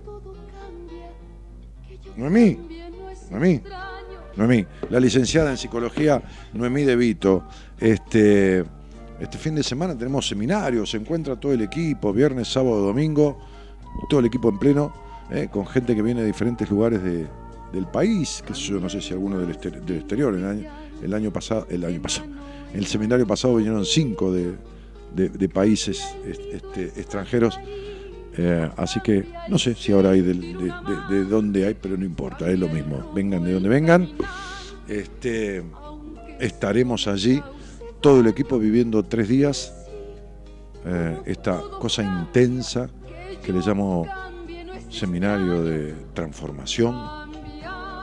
Este, y, que, y, que tan, y que tanto nos gusta hacer ¿no? a todos los miembros del equipo. Así que bueno, nos estamos yendo, bello programa, dice la, la turquita Ale. Eh, saludos, manda Laura. Eh, eh, Miriam Coria manda besos. Lindo programa, dice Carlos Pastore. Y tu audiencia aquí presente, dice Cristina. Nos estamos yendo. Yo regreso el lunes. Si Dios quiere, esperemos que quiera. ¿Eh? No, el miércoles, el miércoles, no, no, el lunes no. No, no me, ya me estaba, me estaba escapando un programa. No, el miércoles, el miércoles a la medianoche. No hay fútbol, no hay un carajo, ¿no? Vengo horario el miércoles. Claro, no hay asunción presidencial, puedo venir directo, paso por la casa de gobierno, hago todo lo de siempre, el mismo caminito. Bueno, chicos y chicas, un cariño grandote, gracias a la gente que habló conmigo. Ojalá este, se pongan las pilas para, para hacer esto que yo le llamo transformación y, y- transformar, ¿no? Ir de un lado al otro a través de, ¿no? Hagan algo, dejen de hacer lo que no sirve o de lo que es peor aún, no hacer nada. Chao, buenas noches y gracias por estar.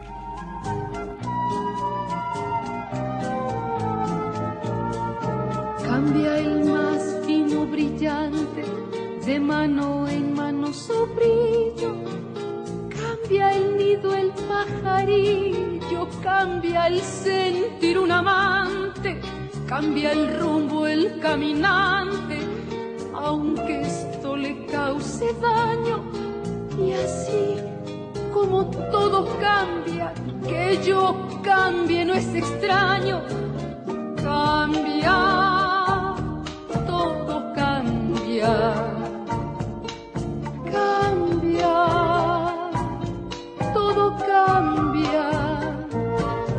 Cambia el sol en su carrera cuando la noche subsiste. Cambia la planta y se viste de verde la primavera. Cambia el pelaje la fiera, cambia el cabello el anciano. Y así como todo cambia, que yo cambie no es extraño. Cambia,